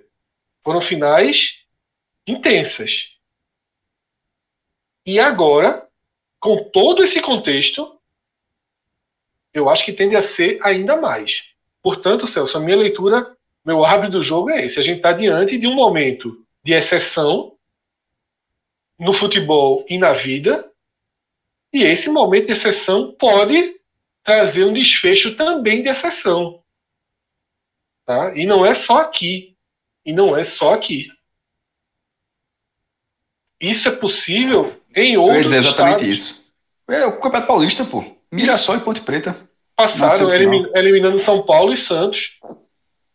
O Campeonato Mineiro, o primeiro lugar foi a Tombense. O Cruzeiro vai jogar um, um, um quadrangular do rebaixamento contra o nome. Não, o interior já está é... na final. Do, o interior já está na final de Minas, porque é. É, a semifinal vai ser América e Atlético. E a outra vai ser Caldense e Tombense. É, então é isso, assim. é um, uma porta aberta para que isso aconteça. Né? tirando o Manjadinho, que não tem. que não, cujo nome já. Eu não, quis, eu não é, O nome é fantástico, é, é melhor do que o Galeta, é muito bom. Mas é. eu não quis entrar naquela discussão, mas vocês estavam enganados, pô. Porque nessa década não foram 10 anos de, de, de, clássico rei, não, pô. Teve Uniclinic, teve nove, o né? Guarani né? de Salvador. não, não foram, não foram 9, não, pô. Teve o Ferroviário também. Teve, teve as finais, Guarani acho que jogou. Teve, teve um, uma turma que se, se metendo aí. Mas, já, jovem, jovem, manjadinho, jovem. Não, o apelido, o apelido, o apelido, é muito bom, pelo amor de Manjadinho. É muito, é muito bom. E você manja, e sempre, e sempre, e sempre pela outra, que ele, que ele é manjadinho pro, pro rival. Pro outro. É, pro outro. é muito bom, é muito bom. É muito, é muito futebol, né, velho? É isso aí. É Não, as duas torcidas dizem, chamam de manjadinho, mas sendo manjadinho pro outro. É foda. É aquele, aquele gif do Homem-Aranha, né? É exatamente. Mestre, vamos, vamos agora é, para nossa análise de percentual. Como é que você colocaria a balança para essa decisão entre Santos e Salgueiro? Eu acho que é uma final aberta. Eu concordo com, até porque eu escrevi isso também, né? é, com o João e com o Fred, mas mesmo dizendo isso, eu acho que tem um percentual aí de 65 a 65 35 a 70 30. Porque veja só, é, o, o interior nunca ter conquistado um título é porque é, é difícil. E na, na hora falta, falta, alguma, falta alguma coisa, outro se impõe. Eu acho que a falta da arquibancada pesa demais. Mas é, eu fico oscilando para é, o Santa entre 65 e 70 e para o Salgueiro ali entre 30 e 35. Que, cá para nós, é, considerando o desempenho do interior nessas finais, não é um percentual baixo, não é um percentual desprezível. Considerando que o jogo de volta vai ser no Grande Recife. Então, assim, não, é, é um percentual de, que, de quem tem chance.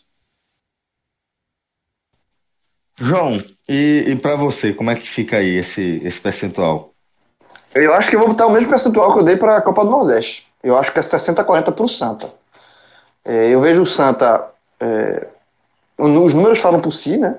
E também é um time que tem jogadores é, Paulinho, Pipico, tem, é, jogadores rodados, experientes, é, Dani Moraes, sabe, Vitor Rangel, é uma galera, Santa Cruz montou um elenco de casca grossa, velho, assim, não é, não vai, fazendo uma boa, uma boa, é, um equilíbrio legal com jovens, jovens jogadores, assim, promessas, André, há alguns achados que o Santa Cruz teve, né? Michael Cleito, goleiro, André Volante, Santa Cruz teve, conseguiu, o, o, o, trabalho do Tamar é muito interessante, inclusive nessa mescla que todo mundo fala que seria que é o ideal, né?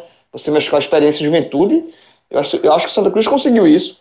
Tem a, a força da tanto a força da experiência dos jogadores rodados quanto a força da juventude.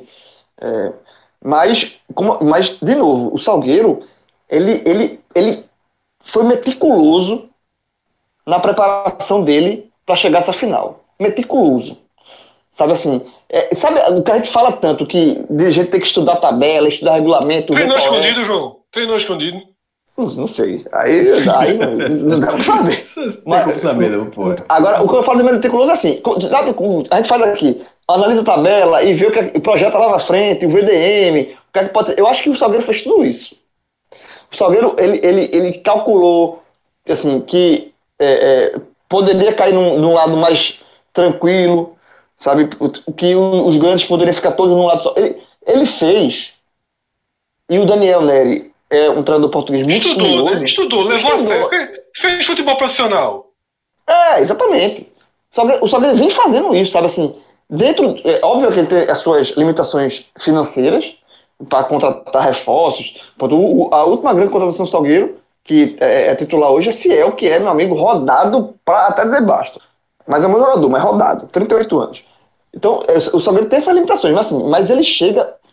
É, é, eu, a questão de jogar um time reserva contra o Náutico na última rodada, um jogo que para ele não valia nada, e, e segurou os, os, os, jogadores deles tra trabalhando, treinando, eu acho que foi, uma, foi, foi justamente isso. Para chegar inteiro. O Salgueiro chega inteiro. Eu vi o jogo, repito, eu vi o jogo contra o Afogado assim. O Salgueiro não passou perigo no jogo do Afogados. Passou perigo. E se impôs. Assim, aqui, ó, Afogados, beleza, tu tá a sensação do ano, tá, mas aqui eu sou Salgueiro, tu é Afogados. Sabe assim, ele soube trabalhar. E ele vai chegar com essa, com essa com toda essa preparação pro jogo do Santa. Sabe? E aí vai muito, e aí um debate, tem que ser um debate rápido aqui, porque a gente não sabe onde é vai ser o mando, né? Tem essa questão da a federação vai definir, e possivelmente quando você estiver escutando aqui, se você, não sei a hora que você escutou, isso já vai estar definido, né? Se o primeiro jogo vai ser em Salgueiro, se os dois jogos forem na Arena. Eu acho que se o jogo for. Se o Salgueiro mantiver essa questão do jogo em Salgueiro, aí, aí é mais um ponto a favor. Porque se ele tiver que vai vir para a Arena, ele perde um dia de treinamento, porque jogou na. Ele tem, Detalhe, esse jogo foi em Salgueiro, João. Esse jogo foi em Salgueiro, é 4 da tarde. Porque É, a, ida é a, a é domingo é 4 Ainda no da domingo, tarde. E a volta é quarta-feira, 9h30, no, na, na outra quarta-feira. Então, assim, é um diferencial, na verdade, gigantesco. Se, O, se- repo- se- o repórter de campo, o repórter de campo disse que tava de casaco, velho. 19 graus hoje. Fred, eu Tá falei à tá noite. 4 da tarde, porra. Eu onde, sei. Eu sei, Não, mas o cara me falou, veja só. Não, ele falou, veja só. 22 graus no início da partida. E depois 19. O cara, e assim, detalhe que ele falou assim: me disseram que, que era um calor. Foi, foi, foi. mundo, Foi, velho. foi, eu foi, cheguei foi. aqui, tá Veja- 19 meu graus, pô. Bicho, com todo respeito. Esse meu irmão. Veio de onde o repórter, hein? É, Aquele cara é da. Globo Recife ou é de São Paulo? Não sei. É, não, não fala- não. não fala- ele- ele- eu acho que ele é, ele é de fora. Ele, ele tá só. aqui no Recife, Deve mas ele não é de. Cuiabá. Deve ser de Cuiabá. Meu irmão, ó, interior aqui de Pernambuco, de noite, até onde eu sei, meu irmão, é no mínimo É agradável, cara. É, É. exatamente. É no mínimo eu- agradável, pô. Já fui pra Salgueiro uma vez, é é justamente isso, é friozinho, tá friozinho. Veja só, Mas agora- Gravatar aqui, eu tô, eu tô 17, meu amigo. É. É ar-condicionado central aqui. Mas, ó, mas assim, e- mas fora a questão do temperamento, da, da- da- desculpa, da temperatura, por exemplo, se o jogo for, os dois forem na arena, é ruim pro Salgueiro, porque sai, sai- você sai de- da sua casa e ele perde um dia de, de, de treinamento, né? Porque jogou na quinta, na sexta, regenerativo, Não faz no sentido, sábado, pô. no sábado ele vai ter que pegar o, o, o ônibus para vir para cá, não treina, né? Ele vai, ele vai jogar sem treinar, na verdade. Ele vai, esse só, a o- gente o tá grande- eu acho que a grande perda pro Salgueiro é essa. A gente- a gente tá falando aqui sem entrar nisso, final João. É. Tem que dizer primeiro que era o seguinte: que se isso não for, é porque mudou. Quando foi liberado, eu- é, quando foi liberado era o seguinte: os outros era só dois estádios estavam habilitados para o mata-mata. Um era a Arena Pernambuco, envolvendo qualquer jogo no Grande Recife, e outro era no Cornélio de Barros. É, aí fala, e a, e a primeira rodada? A primeira rodada aconteceu no cenário de, de completa exceção. Inclusive teve um jogo no Recife, que foi o jogo- o Esporte Santa Cruz, que teve inclusive um clássico. E o jogo É, da Arena, mas- que foi Retrô e Petrolina. Mas a arena estava liberada, assim, não tinha, não, não tinha questão. Não, mas sei, mas muita gente, muita gente. Por que ele jogou, o Sport não jogou contra o Santa Cruz na Arena? Porque já tem... tinha Sim, jogado. é, é, esse, foi, esse foi o motivo, porque já tinha, já tinha, já tinha esse jogo lá. É, e quando teve esse mata-mata, a, a, a- eu não estou dizendo que é o certo, não, estou dizendo a, a ideia. Que a aglomeração, se tivesse risco de aglomeração, seria em jogos, em jogos de disputa de campeonato. Ou seja, o jogo do mata-mata, das quartas, da semi, da final, o do rebaixamento não. Tipo, de raiva, ninguém vai fazer aglomeração. Essa é a, a- a- não, repetindo, não é o que eu acho, é a questão da, da, da lógica dita. Que um rebaixamento não teria. Ou seja, não faz diferença o esporte jogar com vitória, na visão do governo do- da, da, da FPF, jogar com vitória na ilha. Que tá jogando rebaixamento, ninguém tá nem ligando, e fala jogo. Na verdade, eu acho que ninguém, ninguém, aí, é, ninguém imaginou Ninguém que ia isso. É, ninguém contou com isso. Também perguntei. Só que, é, esse, é- esse eu tô deixando para deixar esse ponto de lado, porque, meu irmão, tá nem na, tá nem na confusão, pelo amor de Deus. Tá, esse tá sofrendo de, sofrendo de outra frente. Do mata-mata para frente, quando os, quando os jogos voltaram, se sabia isso. Se sabia isso. Que seria na Arena Pernambuco e no. Eu, eu achei errado, porque não faz sentido. Se é aglomeração. Era para ser tudo na Arena Pernambuco, meu irmão. O cara fazendo. ó, Não faz, eu, eu, não- eu não acho que faz sentido, não. Não acho que faz sentido. Achar que, que, que não pode ter na Ah, rua, que não pode ter Salgueiro- grafite, mas que pode ter E o Salgueiro não vai aglomerar. No jogo com o Afogados, até o repórter falou que quando só alguém entrou em campo, teve fogo lá de fora. É, não tudo. faz, não, faz, não faz sentido. Mas isso foi dito já, isso já foi dito ali. É que ele não faz sentido que tacitamente as pessoas aceitaram. Então, assim, eu, eu não concordo com a visão do Santa Cruz. Eu nem entrei nessa discussão, eu vi meu irmão aí, ah, que, acho um absurdo. Como se, e, e to- todo mundo transformando o Náutico no besta da história e o Santa Cruz no esperto que ficou calado. Eu não quis nem entrar na discussão, deixa para gravar aqui no pod mesmo. Veja só, o, acordo era esse. O Santa Cruz não tem que falar que. Eu acho muito equivocado dizer que tinha que esperar sair a tabela para reclamar. Pô, não, pô. Tu era o mandante, tu sabia que ia ser na Arena Pernambuco. Se o governo tá liberando o campeonato. Tá dizendo que o jogo vai ser na Arena Pernambuco. Tu é o mandante, como é que precisa sair uma tabela para tu dizer que teu jogo é na Arena? Não, essa conversa é a conversa pra vir dormir, pô. Não faz, não, faz, não faz o menor sentido. E na final, e na hora que, mas na hora que vai pra final, Santa Cruz e Salgueiro, mesmo com esse acordo, tem uma, tem uma distorção. Ficou uma distorção ou os dois jogos na Arena, ou um jogo no, no Cornélio e um jogo no Arruda. A situação que é a, primeira, para mim, é a, que, é, é a mais sem noção. Que é um jogo no Cornélio com o Mando Salgueiro e o jogo do time melhor campanha. Esse não joga em casa, esse joga no estádio neutro, que é a Arena Pernambuco. Mas, esse, embora seja o mais sem noção, esse foi o cenário aceito. E como o João falou agora, a gente gravou esse programa na noite de quarta-feira, já virando a madrugada, com a final já sendo domingo, não, não tem data. Na quinta-feira. Não, hoje é quinta, na verdade. Na noite hoje, de quinta, na noite de quinta. É, na, na noite, desculpa, na noite de quinta, virando para sexta-feira. Para na manhã da sexta-feira chegar um anúncio de que o Salgueiro, no domingo, tem que estar tá jogando na Arena Pernambuco, eu acho sacanagem. Eu, eu, eu acho uma, é, é uma sacanagem que quebra o planejamento do time completamente. É um dia de viagem, meu amigo, é 500 quilômetros de chão. Não, vai, é, não vai treinar, Cássio. Vai, vai é. treinar, treinar. Aí você, aí você, nessa história, você vai tirar um dia de treinamento de um finalista de campeonato? Não, pô. É, então, assim, é, eu acho, nesse momento, da forma como começou, eu acho que, é, sendo a solução, tem que, afinal, embora seja mais sem noção, mas tem que ser como foi acordado antes. Afinal, vai ser no Cornélio, que estava liberado para mata-mata, e na Arena Pernambuco, que era o único estádio, estádio liberado no Grande Recife mata-mata. Eu acho injusto. Mas, eu acho injusto, tecnicamente eu acho injusto, mas era o cenário que os clubes entraram nessa volta sabendo. Não dá para começar agora e fingir que não sabia, pô. Aí, meu irmão, não dá. Se tem torcedor que engole essa história, o cara tá engolido por um clubismo assim gigantesco. Mas na hora que você tenta ser racional, você vê que a, história não é assim. Você vê que essa, volta para a Arena Pernambuco era uma condição. Não é que a galera acha bonitinho, não. Até, talvez até seja. Mas era uma, foi, foi tratada oficialmente como condição. Então não pode fingir que essa condição não existe. E perdeu, e lembrando que o Santos perdeu duas vezes, né? Perdeu no TJD daqui e no STJD. Porque o do STJD foi bizarro, porque foi um recurso em cima da hora e a decisão oficial, os times já estavam lá na arena, a delegação chegou, tudo montado, mas oficialmente a decisão do STJD negando e confirmando o jogo para a arena aconteceu uma hora antes da bola rolar entre Santa Cruz e Náutico. Ô Fred, então, é, voltando aqui para nossa análise de percentual, é, o cara que, sei lá, vai botar lá esportedasorte.com e vai levar em consideração. O que é que ele precisa levar em consideração para decidir onde é que ele vai apostar aí o favoritismo dele? O que é que ele precisa estar tá de olho aí? Nesse, nesse debate.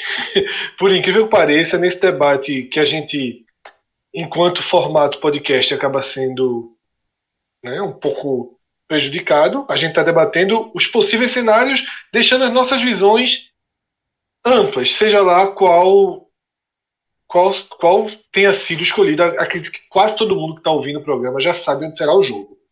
Para mim,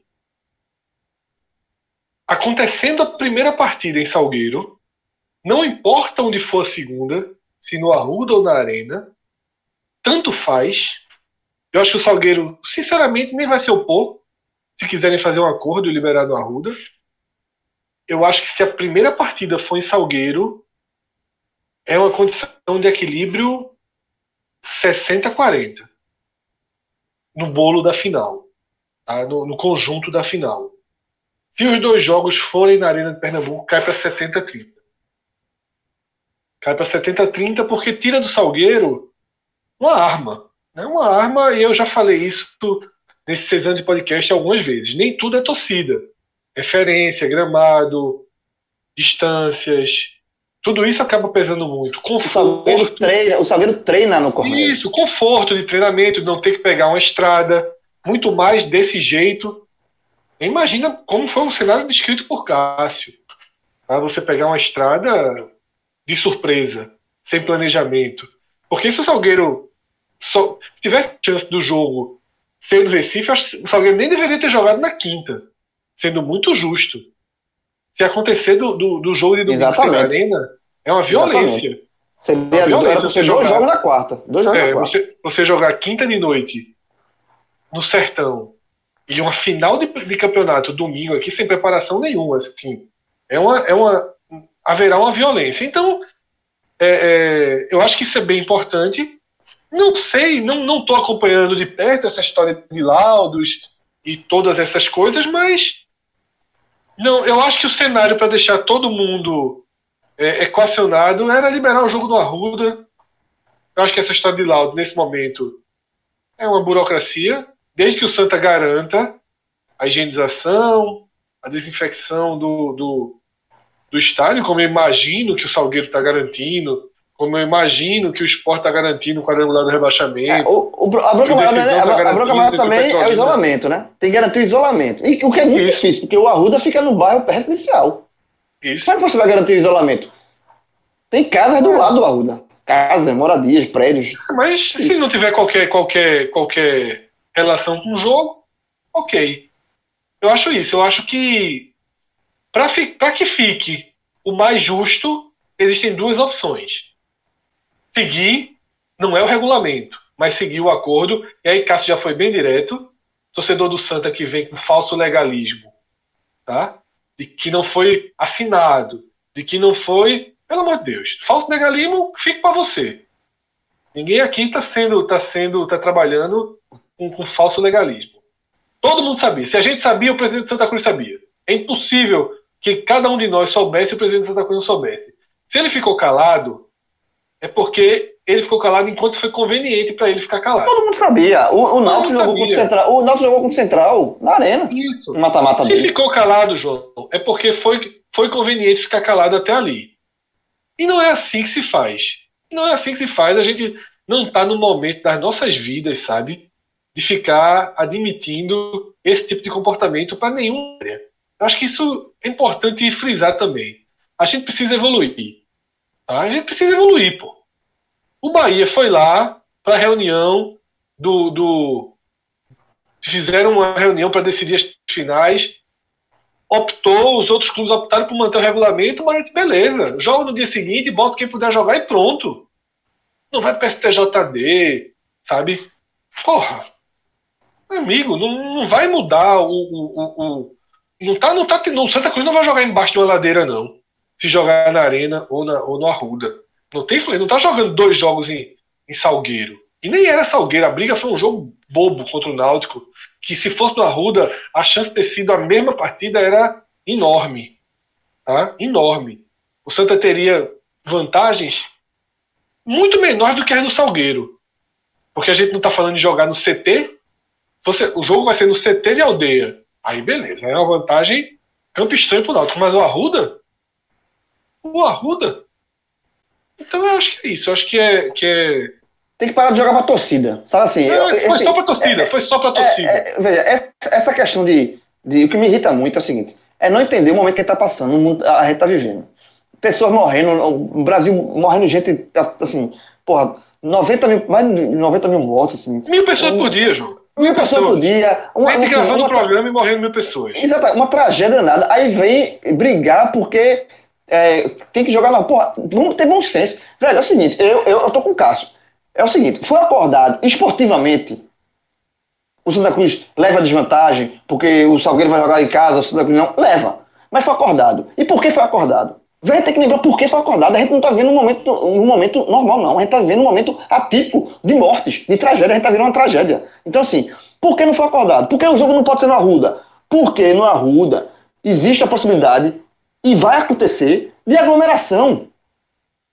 De gente, de torcedores do lado de fora, e aglomeração. E se o Santa Cruz for campeão, aglomeração na sede.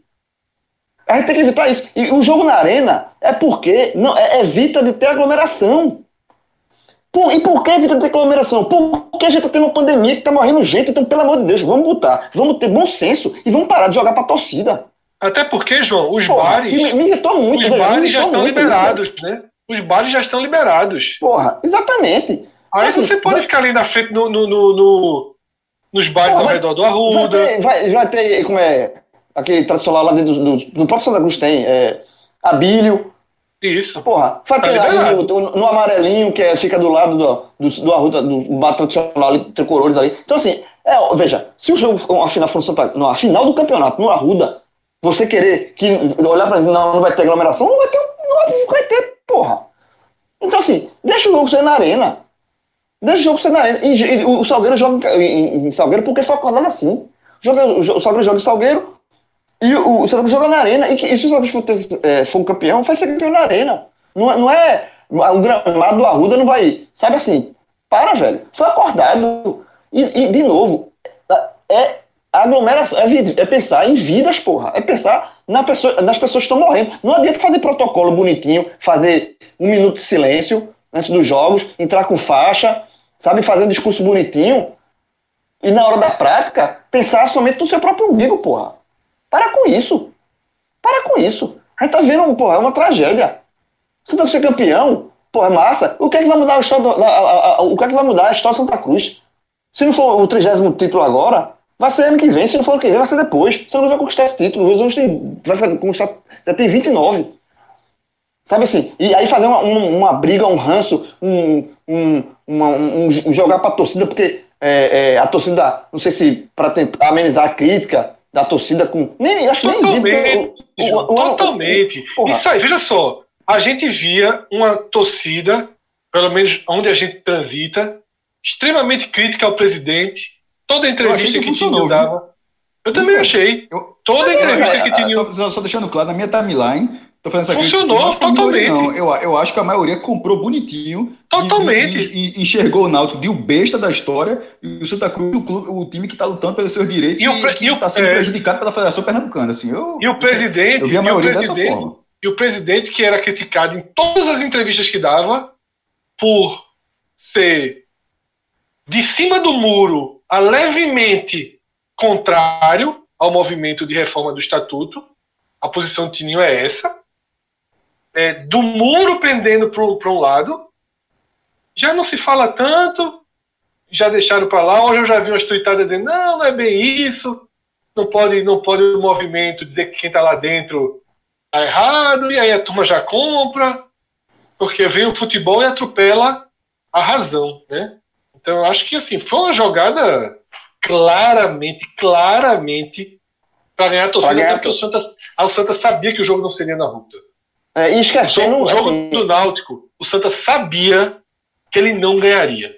Ele não jogaria no Arruda. E, e, e recorreu a reta dele. Porra, recorreu não, só pra, só pra terminar. Só pra, ter, pra dizer que lutou até o fim, é tudo faz parte é. do mesmo teatro. Foi um grande teatro.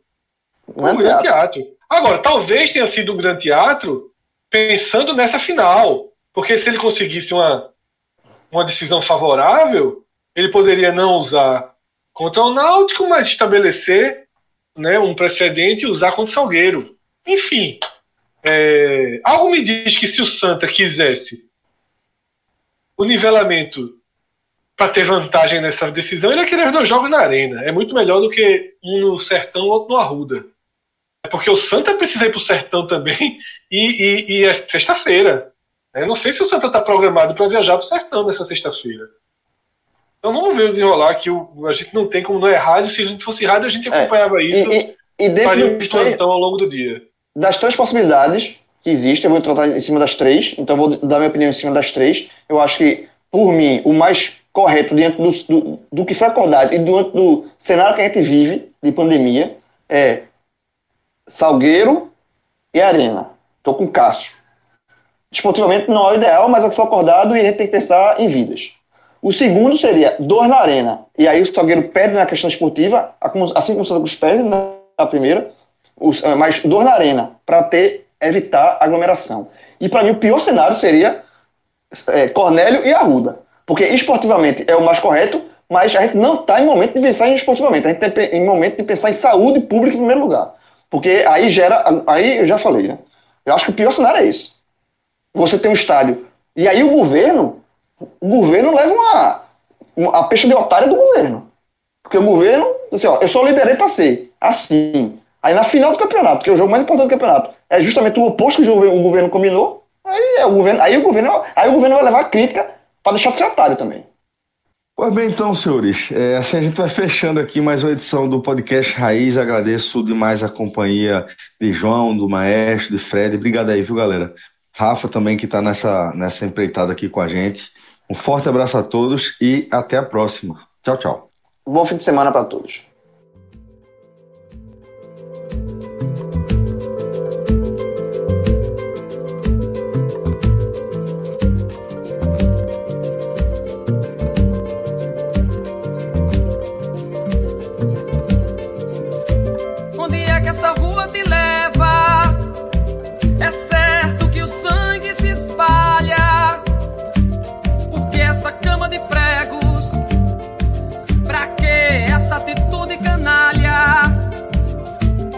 Porque você não acorda tranquilo? Porque junta tanto dinheiro?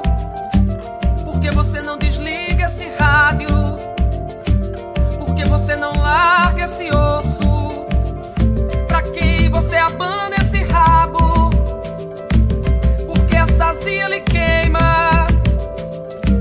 Porque você cospe no prato? Porque você joga esse jogo? Passo apertado? Porque esse cartão de crédito? Porque você lê esse livro? Se depois faz tudo ao contrário.